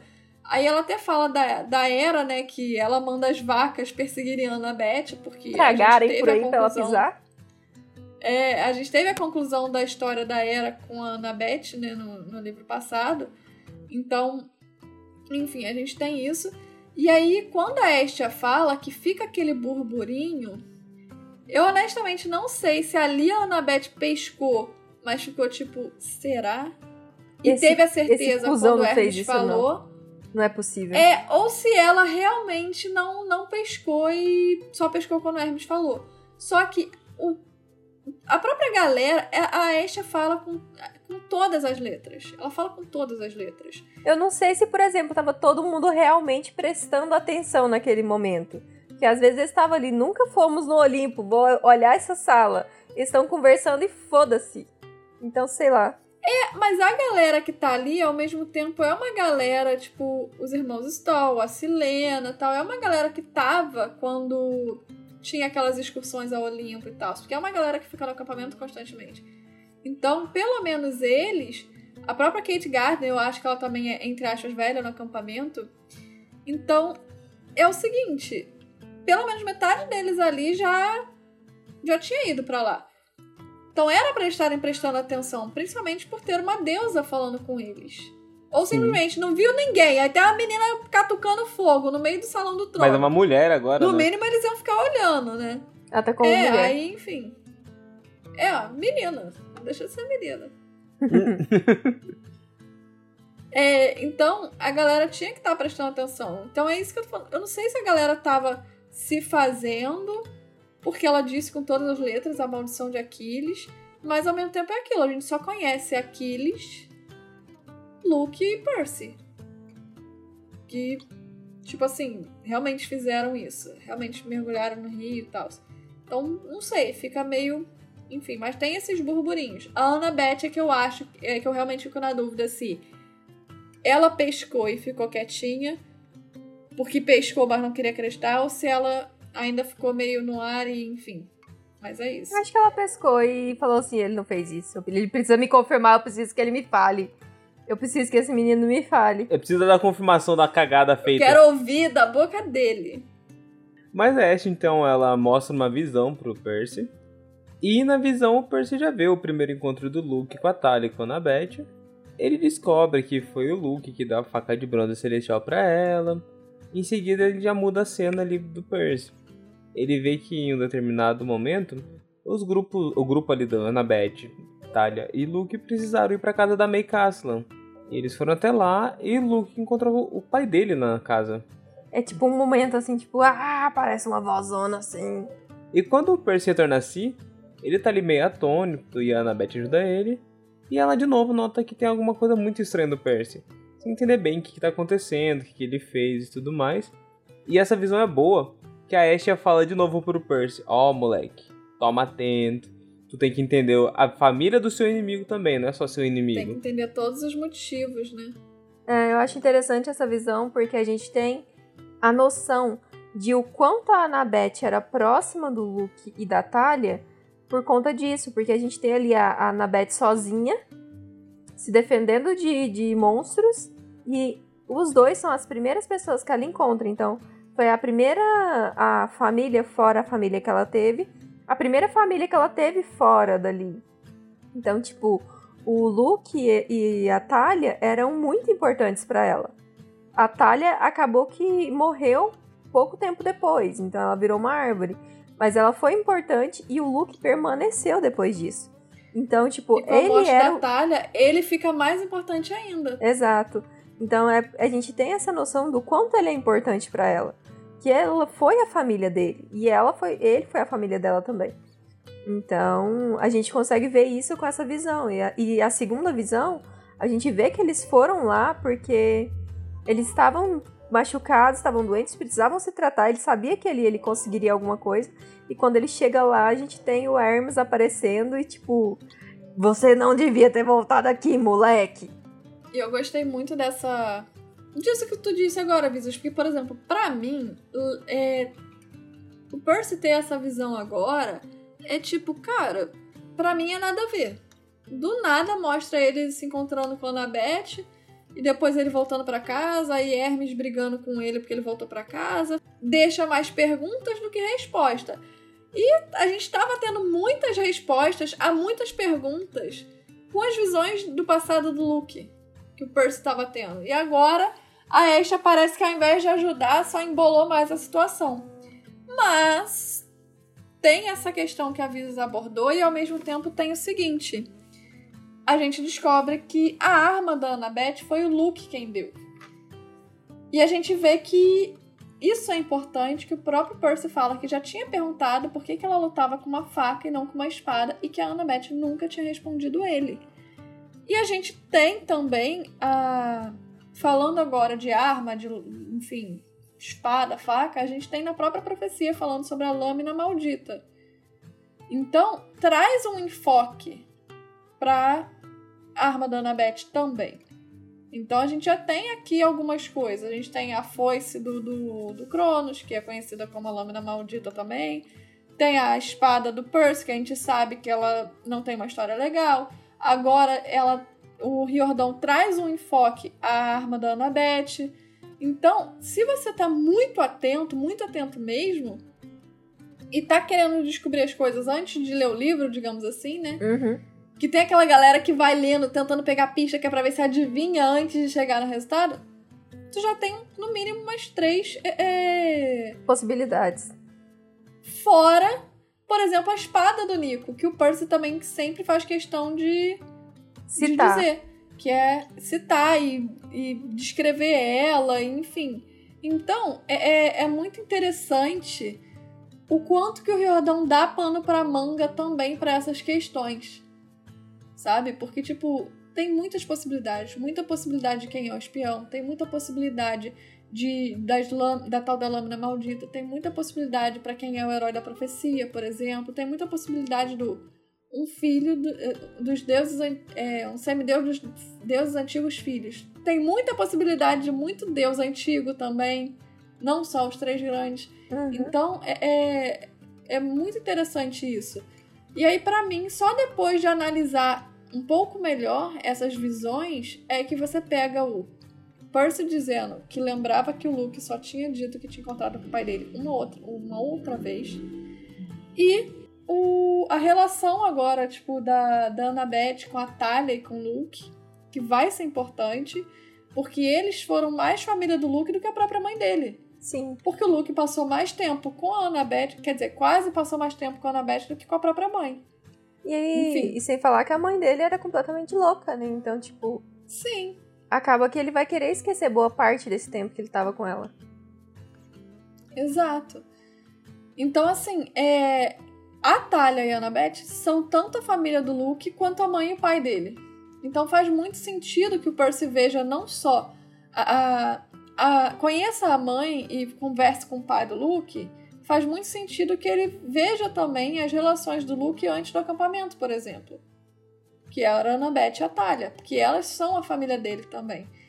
Enfim, e aí tem tudo isso. É, nós temos essas relações, temos a entrega da lâmina, de uma lâmina no caso, temos o, o, Hermes aparecendo, enfim que também dá margem para futura aparição do Hermes, que é daqui a pouquinho. Eu gosto dessa parte da visão, mas ela me tira um pouco da paixão que a galera comenta tanto de, do Luke com a Annabeth. A galera comenta muito que eles são apaixonados entre si, mas eu não consigo ver o Luke apaixonado pela Annabeth. Eu vejo um amor de irmão mais velho. Ele fala, pô, uma criança que eu comecei a cuidar aqui é minha família. Ela, tendo ele assim, já mais é velho, tipo, ele já tem 15 anos viu, quando encontrou ela ele, com 7. ele viu uma criança, a Annabeth viu um grande gostoso. Sim, tipo, ele já tinha 14, 15 anos. Ele tinha tudo isso? Sim, ele já era bem mais velho. Tinha, eu acho tinha que ele tinha uns 12. Não, a Talia tinha 12. A Talia, ele, tinha, ele é mais 3 anos mais velho que a Talia. Ele tem 15. Então, tipo, eu acho muito difícil comprar uma paixão-paixão quando ela é muito novinha. Não, é assim, eu tenho a impressão que Nesse início aqui, quando eles mostram essa visão, não é paixão ainda. A Annabeth foi se apaixonando por ele, por ele ter essa presença na vida dela, ele ser alguém importante e tudo mais. A Annabeth com certeza foi apaixonada por ele, isso é óbvio. Ele jamais foi apaixonado por ela, essa é a minha visão. Ele via ela como irmã mais nova e alguém que ele queria proteger. Para mim é, é, simples assim. Mas, Mas com, a, com o Percy surgindo, a Annabeth teve esses, esse, essa, esse sentimento conflitante. Que ela teve o Percy, ele começou, ela começou a, a ter um, um, uma paixão por ele, que acabou chegando nesse momento agora que os dois estão apaixonados um pelo outro. É agora, o que ela sente pelo Luke, a minha impressão é que, ah, ele foi uma paixonite minha, mas ele ainda, eu ainda tenho sentimentos dele porque ele foi meu irmão. Então, é, é nesse, nesse sentido. Sim, o sentimento de paixão passou. Sim. Mas o de irmão ficou. Exato. Sim. E o outro não, não, quer dizer que o outro não tenha existido. Então, acaba que fica um resquício daquilo que é o que ela sentia. Que, querendo ou não, acontece. Mas é que me tira um pouco que ela é tão nova e ele conviveu tanto com o meu irmão mais velho que eu acho difícil ela comprar uma paixão amorosa por ele. Eu acho que seria mais a paixão de família, de tipo, ele é meu irmão eu não consigo ver ela virando paixão, paixão, tipo, igual ela tem pelo Percy. Eu sei que tem, que pelo que fica implícito é o que é, que é uma paixão, paixão, mas eu acho difícil comprar. Eu não consigo comprar direito, sabe? Mas ela tava com 12 anos depois. Sim, não, ela tava mais velha depois, mas ela conhece ele muito cedo. Então, tipo, eu vejo ele só como um irmão mais velho, porque ela ainda é uma criança inocente, sabe? É porque imagina, eu falei brincando, mas agora falando sério. Pro Luke, ela era uma criança. Era uma criança. Só doente ver criança com par amoroso. Vamos lá. A não ser que seja outra criança, enfim. É, então, pro Luke, ele viu. ele viu, tipo assim, uma criança, uma menininha precisando de ajuda. Ele foi lá, ajudou a Annabeth também. E eles viam ela, talvez não como uma irmã mais nova, mas sim como uma criança que eles tinham que proteger. Foram passando-se os dias, a Annabeth muito inteligente, tipo, talvez conseguindo igualar a conversa com eles, eles foram tratando ela mais como uma amiga. Foi se aprofundando as relações, viraram irmãos. Pronto. Só que, para Annabeth, de novo, para o Luke, ela era uma criança que ele precisava proteger. Para Annabeth, ele era um cara, era um homem que salvou ela e ela se afeiçoou a ele Logo em seguida, porque eles passaram alguns meses juntos, mas logo em seguida, eles já foram para o acampamento. No acampamento, eles não continuaram essa relação de irmãos. Então, o que, que acontece? Chegaram no acampamento, primeiro, por mais que eles tenham passado semanas ou meses juntos, que eu acho que foram meses, ela tinha 7 anos. Então, fez uma marca nela, mas, cara, passa muito rápido. Eu também tive 30 coleguinhas comigo na minha turma durante um ano, quando eu tinha 7 anos na primeira série. E assim, eu, se, eu, se eu lembrar 1% do que aconteceu, é muito. Então, por mais que tenha sido marcante para ela, não fica tanto na cabeça. O que fica na cabeça foi a, mais a relação que eles tiveram no acampamento, onde o Luke era o cara de outro chalé e ela tendo os irmãos dela no chalé dela. E provavelmente no próprio chalé ele ainda tinha essa coisa de proteger ela, porque ele tinha um carinho por ela e ela tinha um carinho por ele. Então, conforme ela foi crescendo, ela foi tendo a atenção do Luke e aquilo evoluiu para uma paixão, sabe? E é assim que eu vejo. Tipo, ela foi chegando, foi atingindo a puberdade, foi se apaixonando, foi se afeiçoando tal. O Luke, whatever. Enfim, ele pode até, por exemplo, agora que ele já tem tipo, quase 20 anos, a Annabeth já tá quase 16, ele pode até ter olhado para ela com outros olhos. O que eu não acredito que tenha acontecido, mas eu acho plausível de acontecer caso ele tivesse ficado vivo algo assim, sabe? Mas, enfim. Então é isso, tipo, eu acho super ok ela ter tido essa, esse, essa paixão por ele, porque eu acredito que eles não mantiveram essa relação de irmãos dentro do acampamento. E foram sete anos dentro do acampamento. Seis, quer dizer, enfim, whatever. É, então, tipo, pra mim é isso. Ela se apaixonou, depois encontrou o Percy, enfim, e, e pronto, sabe? Concordo. Segue daí. tá, não, tá compreendi, compreendi. Ainda acho difícil comprar, mas eu compreendi. Mas plausível. É plausível, não, exato, é bem plausível. Mas voltando aqui, depois Desviamos desse momento um pouquinho, aí, mas. depois desse momento aí que a Estia mostra essa imagem pro Percy e tal, o Hermes aparece ali. E o Hermes tá assim, ó, daquele mau humor horroroso. A Estia já sente essa, essa vibe horrível que tá ao redor dele. Ó, tchau pra vocês, fui. Segura que o corno tá puto. Exato. Exato, o Percy até pensa, será que ele, ele sabe do que eu vi? Porque pra tá puto desse jeito? E então o Percy cumprimenta ali o Hermes e cumprimenta as duas cobras, que falam assim, tipo, oi, nós também estamos aqui. Aí ele fala oi pra elas. Oi, George, oi, Marta. e o Hermes então conta que o Zeus não pode sair do campo de batalha pra, pra papiar com o moleque. Também olha o pedido que o Percy faz.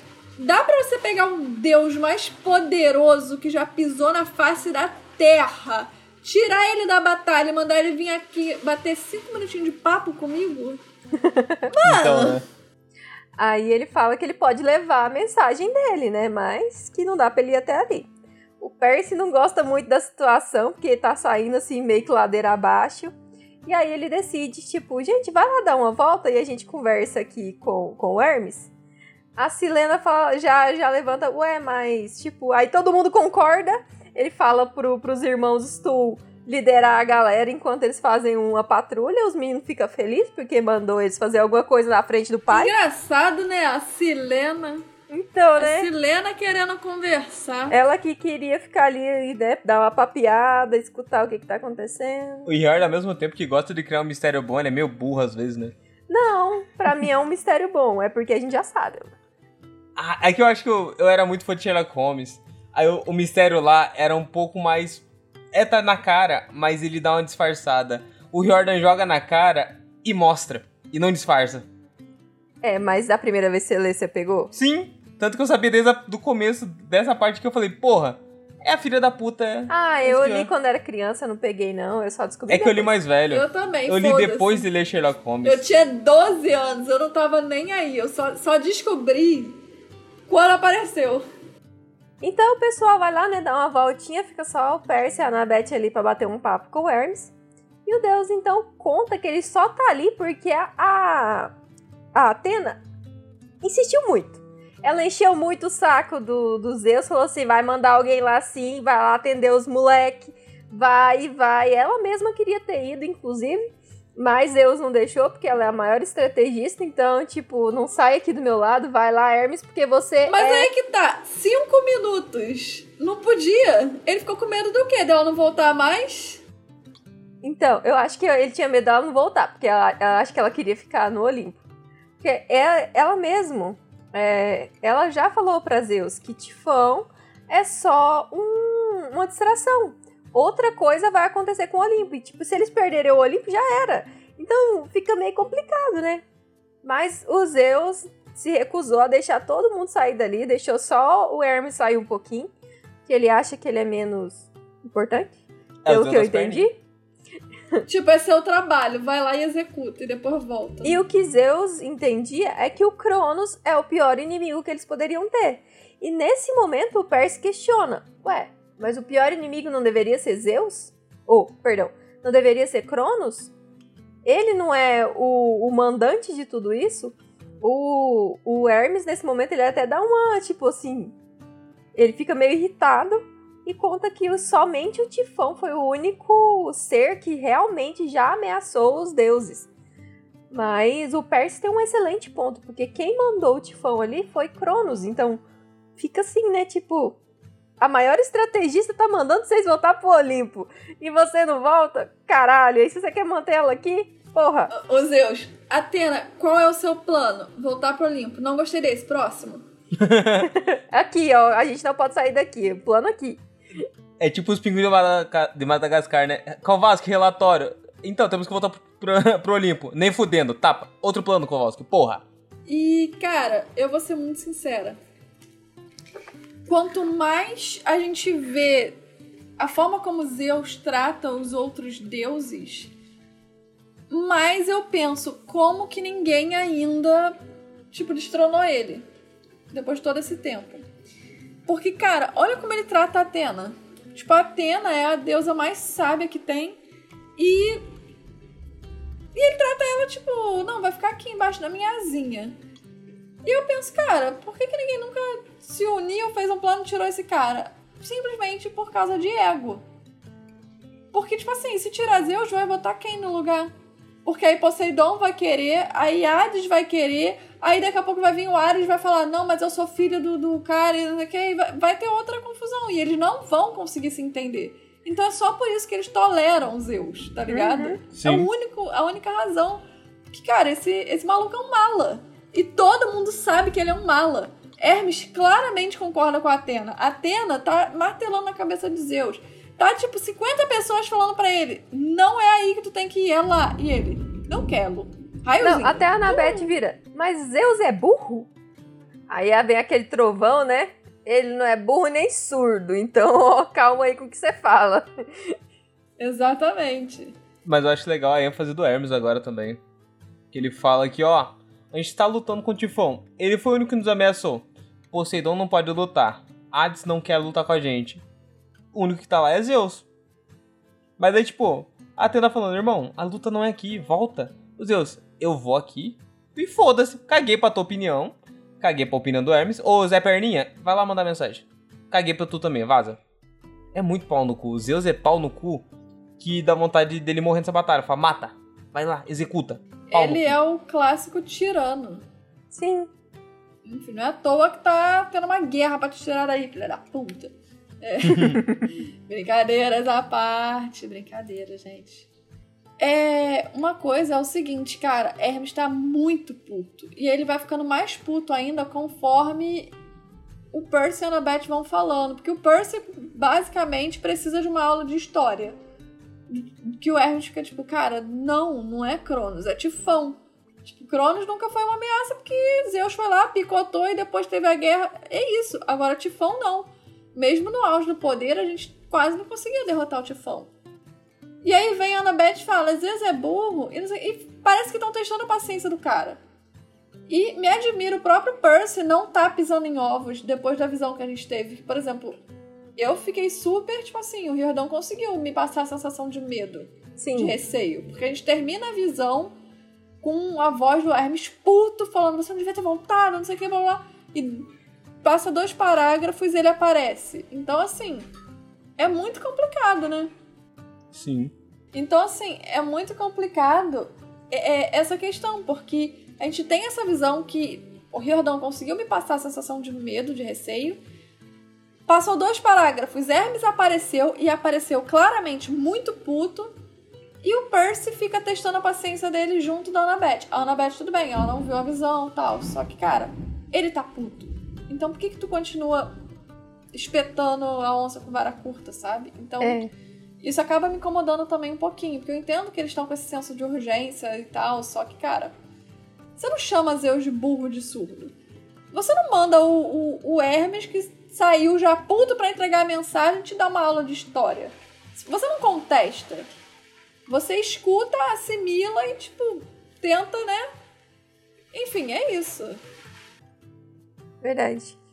E também, conforme o, o Hermes vai, vai falando algumas coisas, né? Ele vai falando, tipo, ah, não, não dá pra penetrar pelo ar, não dá pra se teletransportar, não dá pra isso, não dá pra aquilo.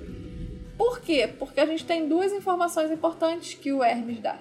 Que o Éolo, Éolo, Éolo, sei lá, foda-se, é o rei dos ventos, enviou os seus mais poderosos seguidores para guardar a cidadela. Então a gente tem o quem? O rei dos ventos do lado dos deuses, ou seja, ele não tá contra. Ele é um deus menor que tá a favor dos deuses.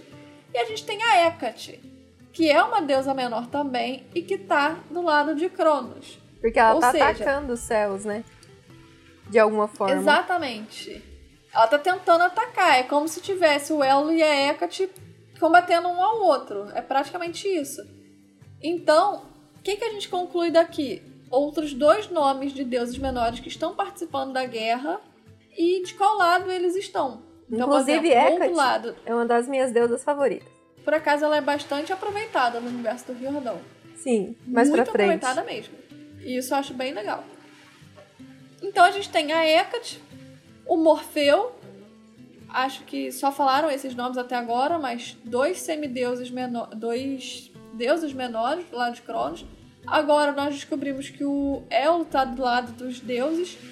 E a gente tem algum deus menor que estava no Olimpo, mas engraçado, não tá lutando, não tá fazendo nada. Então, né? Deve ser o Deus deus, do menor, espirro. Sim. Toda vez que você fala saúde, o nome dele é saúde, é o, é o Deus Saúde que tava lá. O negócio que eu parei pra pensar agora, mas Zeus é tão cuzão que você quase torce pro time adversário, pro Cronos.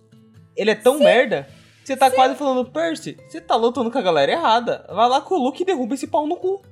Cara, eu vou ser muito sincera contigo. Se eu tô vendo, jogando, vendo um jogo de futebol, menos quando era Copa do Mundo. Enfim, mas se eu tô vendo um jogo de futebol e tá, sei lá, Brasil e Canadá.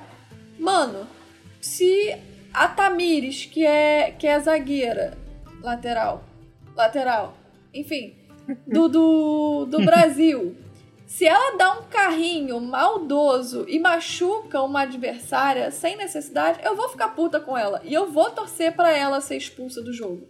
Ai, mas se ela for expulsa do jogo, ficar ruim pro Brasil, não sei o quê. Cara, desculpa, mas pra mim é fair play, tá ligado? Independente de ser uma competição importante ou não. Então, assim, nesse caso é praticamente a mesma coisa. É você ver um. ti- Você tá defendendo um tirano. Você vê o tempo todo que o cara é um tirano. Só que, tipo, ele aparentemente é o menos pior que tem. E aí você é obrigado a defender esse cara. Tipo, é, é uma sensação. É um gosto muito amargo que fica na sua boca. Toda Verdade. vez que aparece algo de Zeus, sabe? Uhum. Tanto que o lado de Luke, se você para pra pensar, nem tá tão errado e tá revoltado com os deuses. Só tá errado de estar ajudando Cronos, mas a revolta Exato. tá certíssima. A revolta É tá verdade. perfeita. Sim. Que nem você vê ali o Hermes, a primeira vez que ele chega pro Luke, ele já chega metendo louco. Ele não chega, tipo, de boa com o filho dele. Chega metendo louco, tipo, por que que tu tá aqui, moleque, fa- fazendo cagada? Você não devia ter voltado aqui. Irmão, é a minha casa. Você é que um deus otário que engravidou minha mãe e me largou. É. Porra. A Annabeth então pergunta se Atena mandou alguma mensagem e, após reclamar sobre o seu trabalho de mensageiro, ele conta que sim. Ela disse para a garota usar o plano 23, que Percy não se esquecesse dos rios e para o garoto ficar longe de sua filha, porque a Atena Acho- também não perde uma oportunidade. Exato. Então, tipo, já que você tá mandando a mensagem, manda esses dois, dois pontos importantes aqui, que um deles eu falo diretamente, o outro eu vou deixar pra inteligência do Percy. E pra ele ficar longe da minha filha. Em vez dela falar simplesmente, tipo, a parte dos rios. Percy, usa os rios a seu favor, moleque, os dois rios. Não, aí fala, não esquece dos rios. Aí o moleque não sabe nem do que, que ela tá falando. Ela usou mais palavras pra mandar o garoto ficar longe da filha dela do que pra falar o que, que ele tinha que fazer. Exato. Exato.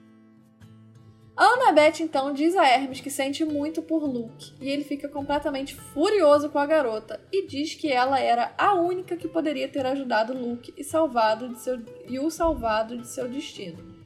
Mas ela não o fez. Isso deixa o Hermes boladão. É. Então, né? Essa parte do Hermes ficando super bolado com a Annabeth também é muita hipocrisia da parte dele, né? Então, sendo que ele podia ter feito pelo Porra. moleque antes. Ele, ai, tu não salvou meu filho, vai tomar no Ele cu, é irmão. um deus e não e o filho é dele, mas ele queria que a Annabeth fizesse Eu sei que tem a regra do, ai, não vamos atrapalhar a vida dos nossos filhos, influenciar. Mas, irmão, todo mundo tá cagando pra regra. Poseidon fala direto ao Percy, ó, tu tem que fazer tal coisa. Zeus, ó, vocês têm que fazer tal Acabou coisa. de mostrar uma imagem dele aparecendo pro Luke quando ele voltou pra casa. Custava ele ter ido lá antes, explicar, o que, explicar pro menino o que, que aconteceu com a vida e tudo mais. Ter sido pelo menos assim, ah, ó, vou mandar algumas coisas pra ajudar vocês de vez em quando. Vai tomar no cu, porra hipócrita do caralho. Mas aí é que tá, os deuses esperam que os semideuses resolvam os problemas deles sem nem falar qual é o problema, sem nem falar o que, é que eles têm que fazer, sem nem falar nada. Então, o Hermes parece que ele fica puto como se ele tivesse dado uma missão pra Annabeth e a Annabeth não tivesse cumprido. Cagou pra ele. Então, tipo assim, é aquela arrogância de deuses, de os semideuses têm que trabalhar pra mim. É basicamente isso. Sim. Então ele não pensa do eu deveria ter feito. Não, é. Pô, ela é amiga dele, é semideusa, cadê ela pra fazer as paradas? Entendeu? Enfim. É, mas vamos falar de coisa boa, vamos falar de Percabete. Exato. Cara, quando o, o, o Hermes tá lá falando parada seriona, daqui a pouco ele mete um. Ah, Ian, algo sobre ficar longe de sua filha. Mano, imagina ele falando, não, porque tem que fazer isso, você tem que fazer aquilo, guerra, não sei o quê. Ah, é, e ela mandou você ficar longe da filha dela. e aí, tipo, você. O próprio Percy. Os dois ficam super vermelhos. Exato, o próprio Percy fica, não sei qual rosto ficou mais vermelho, o de Annabeth ou o meu. Porque é aquilo, cara. Eles se gostam, mas um não quer admitir pro outro que gosta um do outro, aí tão naquela chove não molha, enfim. Estão fazendo doce e aí eles ficam com vergonha, ficam tipo, ai, para, não é, não é bem assim, minha amiga, não sei o quê. Ah, pelo amor E de Ana, Deus. a Atena vem empatar a foda da Annabeth desde o terceiro livro. Ela brota lá e fala, ó, não Pois mete com a minha filha não, seu bosta. Seu, você é cagão, você é merdeiro. Não se mete nisso. Verdade. Exato. Não pode, não pode se meter na vida dos filhos, mas caraca, se tem alguém que tá se metendo é a Atena. O Então, Poseidon, ele salva a vida do garoto. O, o, o Hermes faz a merda dele lá. A Afrodite também, tipo, manda bombom pros filhos, sei lá que porra que ela faz. Agora, a Atena nem fala com a Annabeth. Mas toda oportunidade que ela tem, ela manda o Percy sair de perto da filha dela. Se isso não é interferir na vida dos teus filhos, o que, que é? Bando de Deus, filha da puta, né? Não faz porra nenhuma, só atrapalha. Aham. Bom, a Annabeth, com o comentário do Hermes, acaba ficando em choque. E o Percy fica puto e entra na defensiva pra proteger a menina. Ele fala que se talvez o Hermes não fosse um cuzão e tivesse ficado com o Luke e com a May, ele não tinha dado tão ruim assim, ele não devia ter abandonado os dois. O Hermes aí fica puto, começa a ficar gigante e ele parece pronto pra matar o Percy Jackson. Mas as, a George, a George não, a Marta e o George falam no ouvido dele: Ô irmão, tu é o Zé Perninha, ele derrotou a Hades. Tu acha que tu ganha da porrada dele mesmo? Só porque tu ficou grandão? Ó, vai morrer aqui, Toma vai, atento. toma atento que tu vai morrer aqui e vai perder pro herói, hein? Aí o Hermes para. A gente não sabe o que, que elas disseram, gente. A Então. gente só acha o que, que é. Mas ele apenas diz ali que o Percy tá com a maldição da Aquiles, tá usando o hack, ele não pode lutar, tá roubando no jogo, e que ele não vai acabar com ele agora. Que ele não deve tratar o Hermes assim de novo, que ele é um deus, ele merece respeito, e que o destino dele tá na mão das parcas, ele não pode mais interferir. E falando isso, ele vai embora. Mas vai embora com o cu na mão porque ele sabia que o Percy ia cortar as pernas dele fora. Teve trauma, teve até um flashback do God of War, que o Kratos arranca a perna de Hermes. Foi ele pensando, caralho, irmão. Até um flashback de God of War. Ele falou, caralho, naquele universo eu me fudi com o semideus. As cobras falaram, irmão, A Marta falou assim: lembra do Kratos. lembra do Kratos. Tenta não. O Percy tá com o poder pra fazer igual. Ele, pô, irmão, já sou deus da mensagenzinha, mas mensagenzinha de saci é foda. Não, e ele falando que a galera disse que o trabalho dele ia ser fácil. Só que até no meio da porra da guerra ele tem que parar para entregar correio pros outros. Não, e Então, as né? cobrinhas dele, o George tá lá, vambora, eu quero pegar no modo de batalha de novo. Solta laser. Então, tipo, Quero soltar lazinho, laser. Vamos soltar laser feed. É, mas é muito bom, tipo, as cobras, irmão. Não mexe com isso aí não, deixa o Percy quieto. mas eu gosto do Percy interferindo e. Tipo, porque a Anabeth fica tipo. Oi? Do, do que, que você tá falando, meu querido? Aí o Percy entra lá, oi. Não, o Percy fala o que a gente pensou que é. Seu bosta, se tu não tivesse abandonado, não tava assim. Aí o Hermes fica, ai, Exato. como assim eu abandonei? Só que o Percy só fala isso por quê? Porque na hora que a Annabeth abriu a boca é que ele percebeu o seguinte: ele achava que o Hermes estava puto com ele. Depois que a Annabeth abriu a boca é que ele falou: caralho, ele tá com essa cara de cu, mas não é pra mim, é com ela. E aí ela meteu aquela, deu uma de maluca, e o Percy falou: caralho, vou ter que dar uma de doidão também, porque ela não percebeu que a parada é com ela, irmão.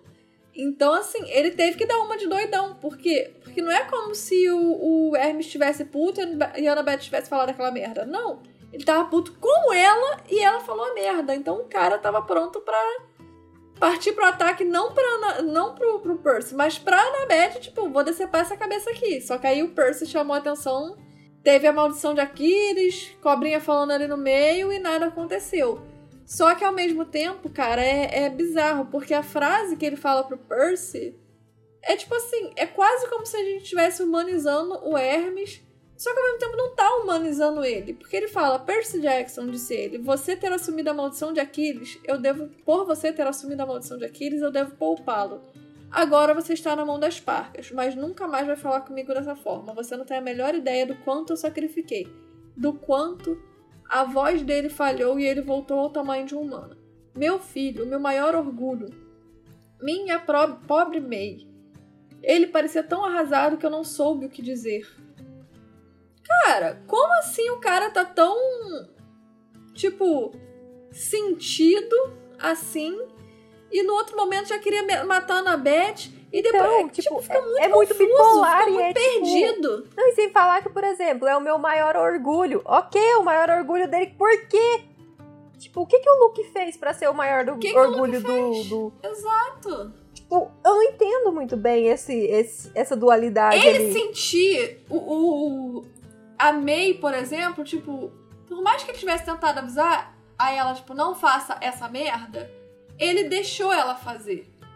Então eu entendo que ele possa sentir um, um certo, sei lá, uma certa. um remorso de ter deixado ela fazer aquilo, uma culpa.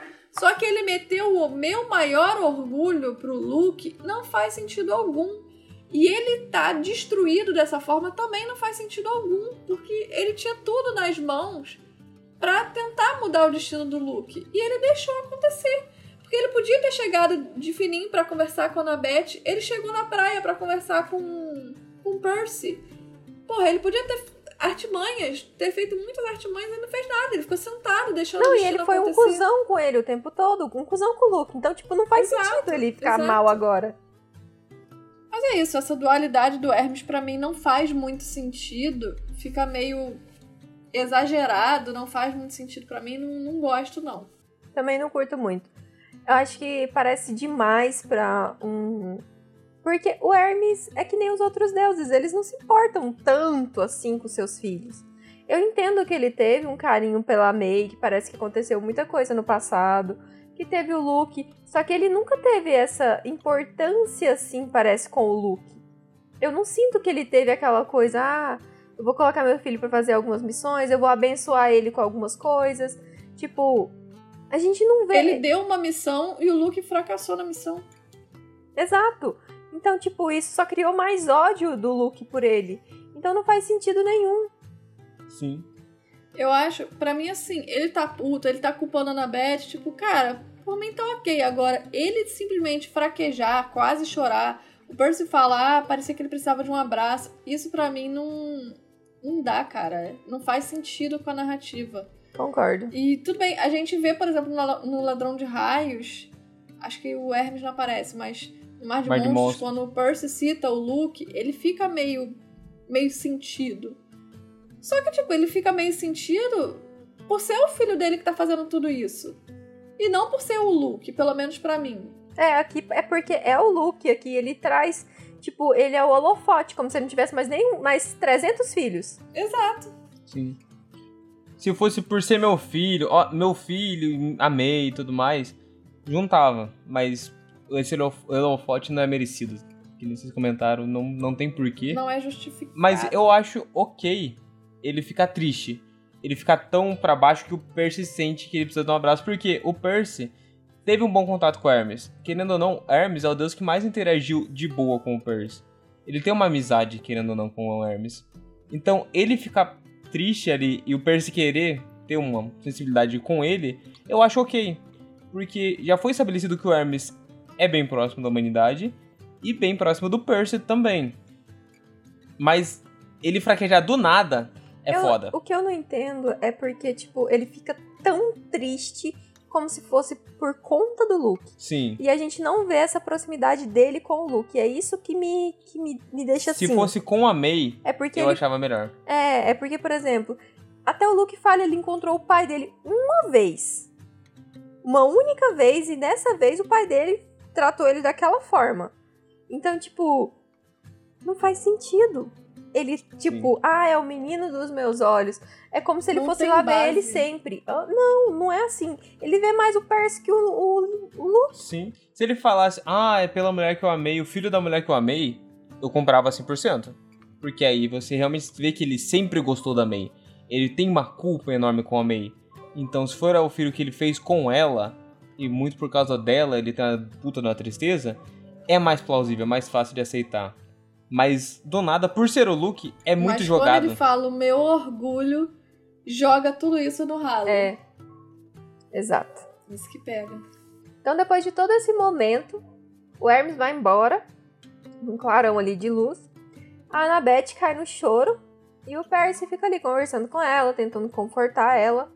Então ela pergunta para ele sobre a maldição de Aquiles, se ele realmente fez isso, se ele se banhou no Stige. Percy dá umas voltinhas ali, ele fala que deu, tomou um banhozinho no X, tipo um pouquinho, assim, como se fosse não, alguma diferença. Ele primeiro, ele falando, não, pode começar. Vira pra ela, não mude de assunto, do que, que o Hermes estava falando? E ela, tipo, garoto. Eu tô falando com você sobre uma coisa importante. Pode parar, me conta. Exato. Ele, aí ele, só um pouquinho. Deu vontade de dar um tapa na cara dele. Quase dissolveu na porcaria do rio. Tomou um pouquinho de banho no, no rio. Assim, eu tava ali, encostei pra ver se a água tava gostosinha, depois eu fui embora.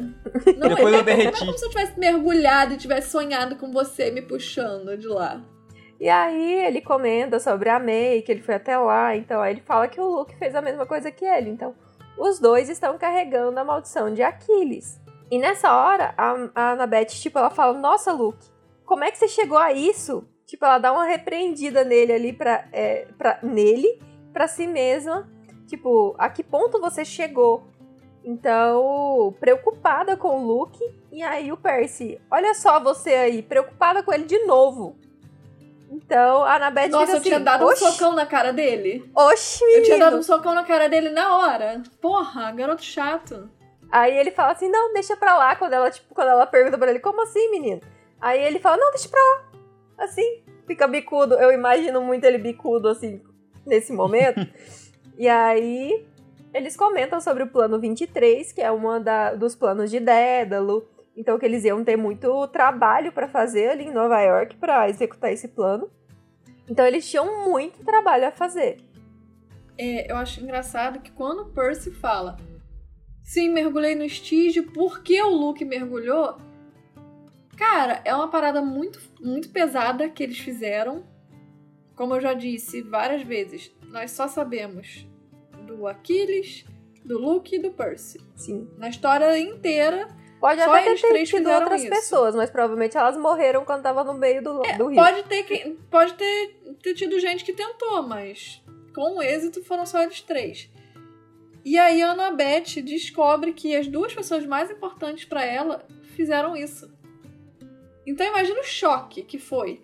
Porque quando a Esha fala isso, os outros semideuses, por mais que não tenham talvez entendido total, ficou aquele clima meio. Maldição de aqueles, aqueles, não sei o que, ficou aquele murmurinho. o Hermes deixou de atacar o Percy porque ele tava com a maldição de Aquiles, portando a maldição de Aquiles. Então é uma parada que não é, não é uma coisa qualquer.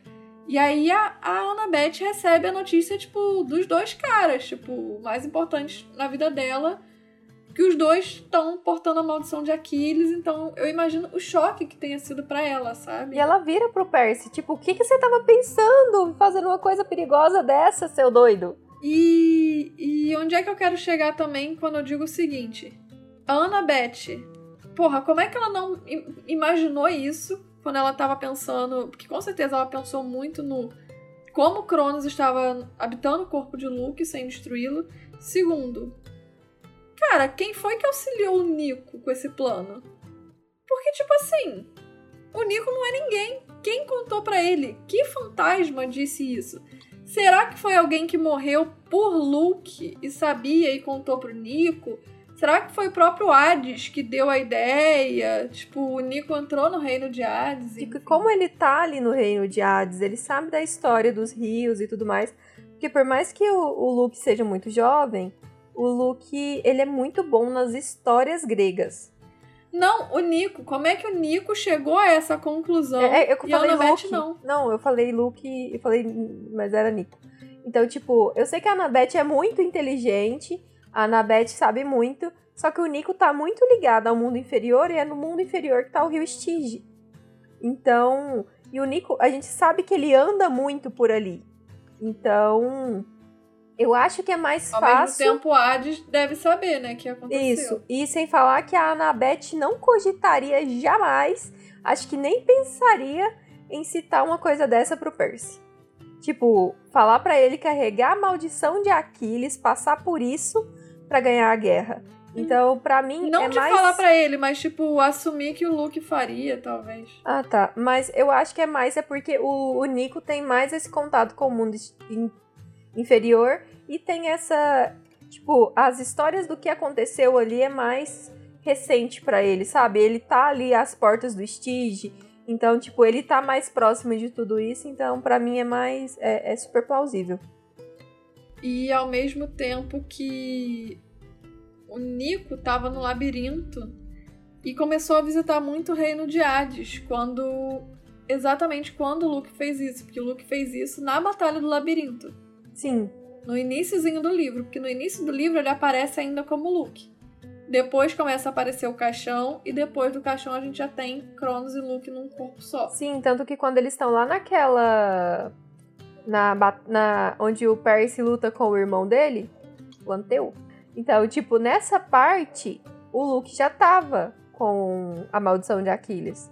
Tanto que quando ele se porta, ele tá mais diferente. Mas a postura dele parece diferente naquela parte do, da, da batalha lá dentro daquela gaiola. Uhum. Então eu acho que naquele momento ali ele já tinha passado pela por essa provação Pela e mas Isso. ainda não tinha o Cronos no corpo. Exato. Tanto que ele tá muito confiante é, minha naquela parte. Foi, foi esclarecida, porque eu acho que faz muito sentido essa coisa do, do Nico tá ali no mundo inferior e alguém ter sussurrado para ele e algo assim. Mas, mas na hora que eu li, eu fiquei meio do, cara, como é que o Nico tipo, entendeu o que, que o Luke fez, chegou na conclusão tal, tipo, um ano antes da Annabeth, tipo, se quer chegar nessa conclusão, tipo, o que, que aconteceu? Uhum. Enfim, uhum. faz todo sentido.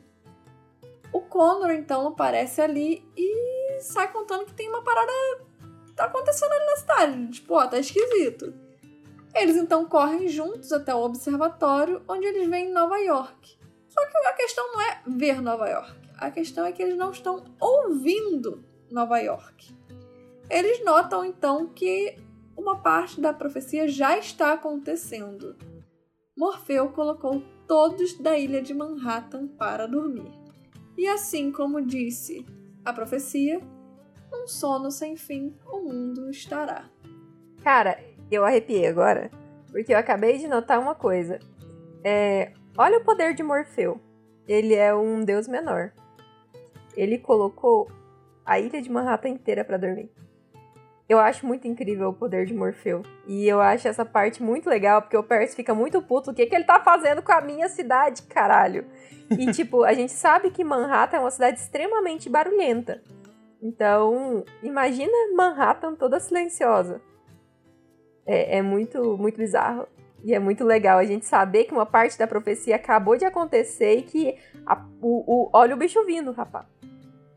E a conclusão que o próprio Percy chega, que ele lembra da profecia na hora, e na hora que ele lembra da profecia, ele lembra da história do Grover, do Central Park. E ele Uhum. lembra exatamente a frase que Morfeu disse pro Grover.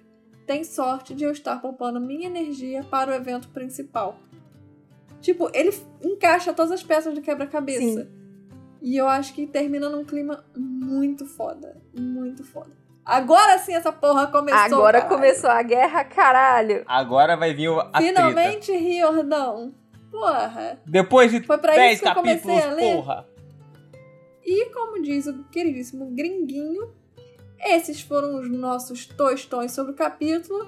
E agora nós vamos ter uma maravilhosa aula de Kiron. A nossa belíssima vem com o deus dos sonhos Morfeu, não o do Matrix. Tá aqui comigo já tem uns bons minutos. Me abraçando aqui, eu tô. Sai, cara. Tem que terminar de gravar, sai. Eu também tô aqui. Nossa, Então, me né? bateu um sono do caramba agora. Ainda Puta que pariu. E também não é o Sandman da Netflix. É, mas não é. Ele é uma personificação. Exato. O Morfeu, na mitologia grega, ele é o deus dos sonhos. Entre as suas habilidades, ele era capaz de formar a imagens dos sonhos e ele também tinha esse talento que utilizava para dar qualquer forma para si mesmo. Então ele podia virar um gato, ele podia virar um, um falcão, ou um próprio É deus. Ele tinha essa habilidade de se moldar. E graças a esse talento dele, ele foi utilizado por outros deuses gregos como mensageiro. Ele chegava ali e ele conseguia passar mensagens divinas para os mortais em seus sonos. Tipo a Iris. E ele passava essas mensagens sem nenhum incômodo, porque ele estava o trabalho dele, controlava todos os sonhos, ele passava as mensagens ali. Ele nasceu a partir da união de Hypnos com Pacify, a deusa da alucinação, com o deus, eu não lembro o que é Hypnos, Ele é Deus do sono. e deles surgiram os três filhos ligados aos sonhos. Morfeu sempre foi o mais reconhecido entre os deuses, porque ele está ligado à representação das formas humanas. No entanto, seus outros dois irmãos também simbolizavam as visões durante o sono, e Celo, e também o chamado de Fóbetor, simbolizava os, os pesadelos e as formas de animais, enquanto Fantaso simbolizava os seres inanimados, nosso podcast antigo. Ou seja, nunca ouvi falar desses outros dois, então esses são os irmãos esquecidos no churrasco, porque o único famoso é o Morfeu. Exato. Apesar de ter várias formas, a mitologia normalmente descrevia o Morfeu como uma criatura naturalmente alada. A sua capacidade de transformação, como já descrito em seu nome, uma vez que a palavra morph em grego significa moldar ou construtor de formas, sugere que ele é bem mutável, mas da forma alada que ele preferia utilizar normalmente. O nome do deus também originou a raiz etimológica de várias palavras em português e outras línguas ao redor do mundo. A palavra como morfologia, metamorfose ou até a morfina, que, por exemplo, todas essas têm origem em Morfeu. A morfina, inclusive, recebe esse nome exatamente por ter ser efeitos analgésicos que induzem a sonolência e os sonhos. E da maneira que a expressão cair nos braços de Morfeu é utilizada por alguém que está dormindo. Então ele moldou bastante também da nossa sociedade. Inclusive, quando a, a parte da morfologia, quando os Power Rangers vão trocar de forma, o que, que eles falam? Hora de morfar! ah, não! Badum! Maravilhosa. Tio e a cultura, gente. Tio e a cultura. Mas eu acho muito legal, tipo, não é um deus tão conhecido, porque há outros muito mais conhecidos que Morfeu, mas esse é um que, que faz parte do nosso dia a Caiu na boca dia. do povo. É, que tá aí e são palavras que a gente utiliza e nem sabe de onde veio. Tem várias outras que vêm dessa, dessa forma também, mas essa é uma das dos exemplos, é bem legal. Eu acho o estudo da linguística muito interessante, que mostra que como a sociedade antiga, o latim e o grego, transforma todo o mundo, toda a nossa forma de comunicação, por ele ser, por ele ter sido a base do mundo, no, direto no caso, por muitos anos. Bom, essa foi a nossa aula de Kiro e agora nós vamos para o nosso solstício de verão. Então, bora pro solstício de verão, esse momento quentinho desse episódio que foi, ó, cheio de controvérsias. Então conta aí, tio, qual que é o seu solstício de hoje? De inverno, de verão? O que, que você tá sentindo? É percabete. Ai, meu também! Ah, que dúvida, Claro que, que é. que, que novidade. O, Botempinho falando que é tiete do Nick e vocês... Ai, meu solstício de verão é percabete. Amor, 90% dos stories que eu posto no Instagram, eu tenho uma figurinha de percabete que ela fica brilhandinha, assim, ó, tá até escrito percabete. Eu, eu sou, Tem eu até um coraçãozinho Tem. rosa. Duas Eu tietes. falei pra Visa, gente, vou falar pra vocês. Tudo que eu marquei de, de, de percabete no roteiro eu botei em rosa. Porque rosa é a cor do amor. coisa Da linda. viadagem, da boiolagem.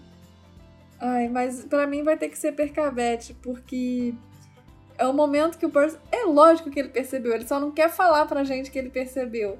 Aí ele fica vendo a Annabeth, ele fica, não, porque não sei o que, babá, ela fica. Tá me olhando por causa de quem? E ele, eu não tô te olhando, não. E aí daqui a pouco, tipo, eles vão lá pro Olimpo, ela, nossa, você tá diferente. Ele, tô não. Cala a boca, continua andando. Daqui a pouco eles vão conversar e tipo, tudo assim, é, é, é, é um super clima de, de deles dois fazendo cu doce um pro outro. Não, não sei explicar, aquela coisinha de adolescente. Gente, é pra isso que eu assisto o Diário de uma Paixão, entendeu? É pra isso que eu assisto, sei lá. The Vampire Diaries. Não sei, eu, Diário de um alguma Vampiro. coisa do adolescente. 10 coisas que eu odeio em lá, você. aí. É, esses filmes aí é pra isso que eu assisto, cara. Inclusive, tá, tô sentindo falta de uns filmes assim, uns um- anos 2000, adolescente, deles um de cozinha com o outro, porra. Mas que no final eles ficam juntos, porque eu não aguento mais filme triste, pelo amor de Deus. Gente, vamos fazer filme gay que, que os gays ficam Ros- juntos. Romance de hospital não rola mais pra mim, não, gente. Para com isso. Ai, gente. É. Não, falando sério, vamos fazer uns filmes de, de gay que fica junto no final? Também não aguento ninguém morre de de- hétero, de- gente. De AIDS ou qualquer coisa, De coisa câncer. horrível. É. Não, gente, eu não aguento mais filme de hétero. Não existe tanto homem bom assim na vida. Não existe. Eu não aguento mais ser enganada. Então vamos fazer uns filmes de gay. Vamos fazer uns filmes de lésbica. Vai ser ótimo. Eu não filme da aguento galera mais ser trans enganada. aí, porra. Vitória É, Tereza. gente, vamos, vamos fazer um filme mais, mais, mais- com, com uma cre- credibilidade maior, entendeu? E por favor, que as lésbicas e os gays não morram no final, pelo amor de Deus também. História de gay chorando, gay sofrendo. Porra. Inclusive, gente, meu filme é de gay. Só que a, a gay tá morta. Mas eu não vou dar mais spoiler, não. Mas sim, eu fiz Olha, um faroeste gay. Olha. É um filme de Eu vampiro. nem sabia. Eu nem sabia que isso acontecia. A Ti tá dando spoiler aqui pra todo mundo ao mesmo tempo. É verdade. Vai, amor, o que é seu solstício de verão de hoje? O meu de, de verão de hoje é o Percy falando o que a gente pensou pro Hermes. É quando o Hermes tá metendo o louco na Beth e o Percy fala: Irmão, tu foi cuzão, a culpa não é dela, a culpa é tua que abandonou. O Percy leu a minha mente e bateu no, no Hermes na hora. Falou, Pau no teu cu, Hermes. Aí Eu, acho, eu adoro o Percy, poucas ideias. O Percy, quando tá poucas ideias com os deuses, é maravilhoso. É, irmão, tu tá errado. Tu foda-se que tu é Deus, tu tá errado. Concordo. É lindo, eu adoro essa parte do, do Percy. É o que me fez gostar mais do Percy quando eu tô relendo, né? Revendo tudo, eu fico, porra, ainda bem que pelo menos tem um ser que não baixa a cabeça pra esses otários. Concordo. E o seu, amor, qual que foi? Como eu já disse, é o Percabete.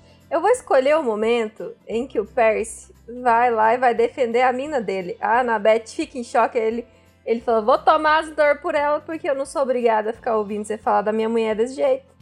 Ninguém fala com ela assim. Oxi. Então, vou, vou escolher E eu tô que querendo outra bitoquinha, se tu Exato. vaporizar ela, não vou ter bitoquinha. A gente tem o Percy ali no início, que ele vai e começa a descrever como é que a Annabeth tá vestida. E aí ele fala assim, ela poderia estar indo é, mexer no notebook ou matar alguém. Tá maravilhosa, seu cabelo tá lindo. Antigamente o cabelo dela tava parecendo um ninho de rato. Hoje em dia, agora ele tá vendo tudo lindo. Amo isso, que o olhar do Percy vai tá mudando tudo rosa, cheio de conforme ele vai ficando apaixonado por ela. Então, é isso. A Parcabete. É igual você, amor, me vendo de manhã. Meu cabelo tá só o ninho de rato. Ele fala, tá lindo.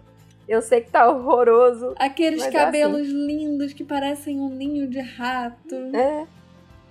Então é isso, gente. Esse foi o nosso solstício de verão. E seguimos agora com a dona Tividinha. Podcast é lançado semanalmente às sextas-feiras. Você pode nos encontrar no Instagram e Twitter, arroba 3 podcast grupo do Facebook Chala3podcast e e-mail chala3contato.gmail.com. Todos os nossos links vão estar na bio. Não se esqueça de mandarem mensagem de íris e compartilhar esse enorme episódio com seus amigos.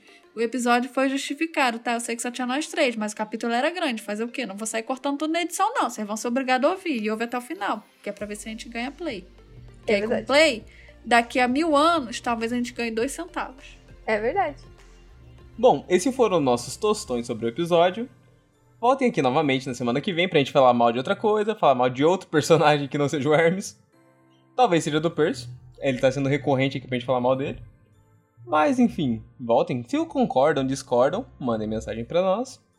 Mas até então, esses foram nosso, novamente nossos tostões. Agradecemos a todos vocês aqui. Muito obrigado. Tchau. Tchau! Tchau, gente!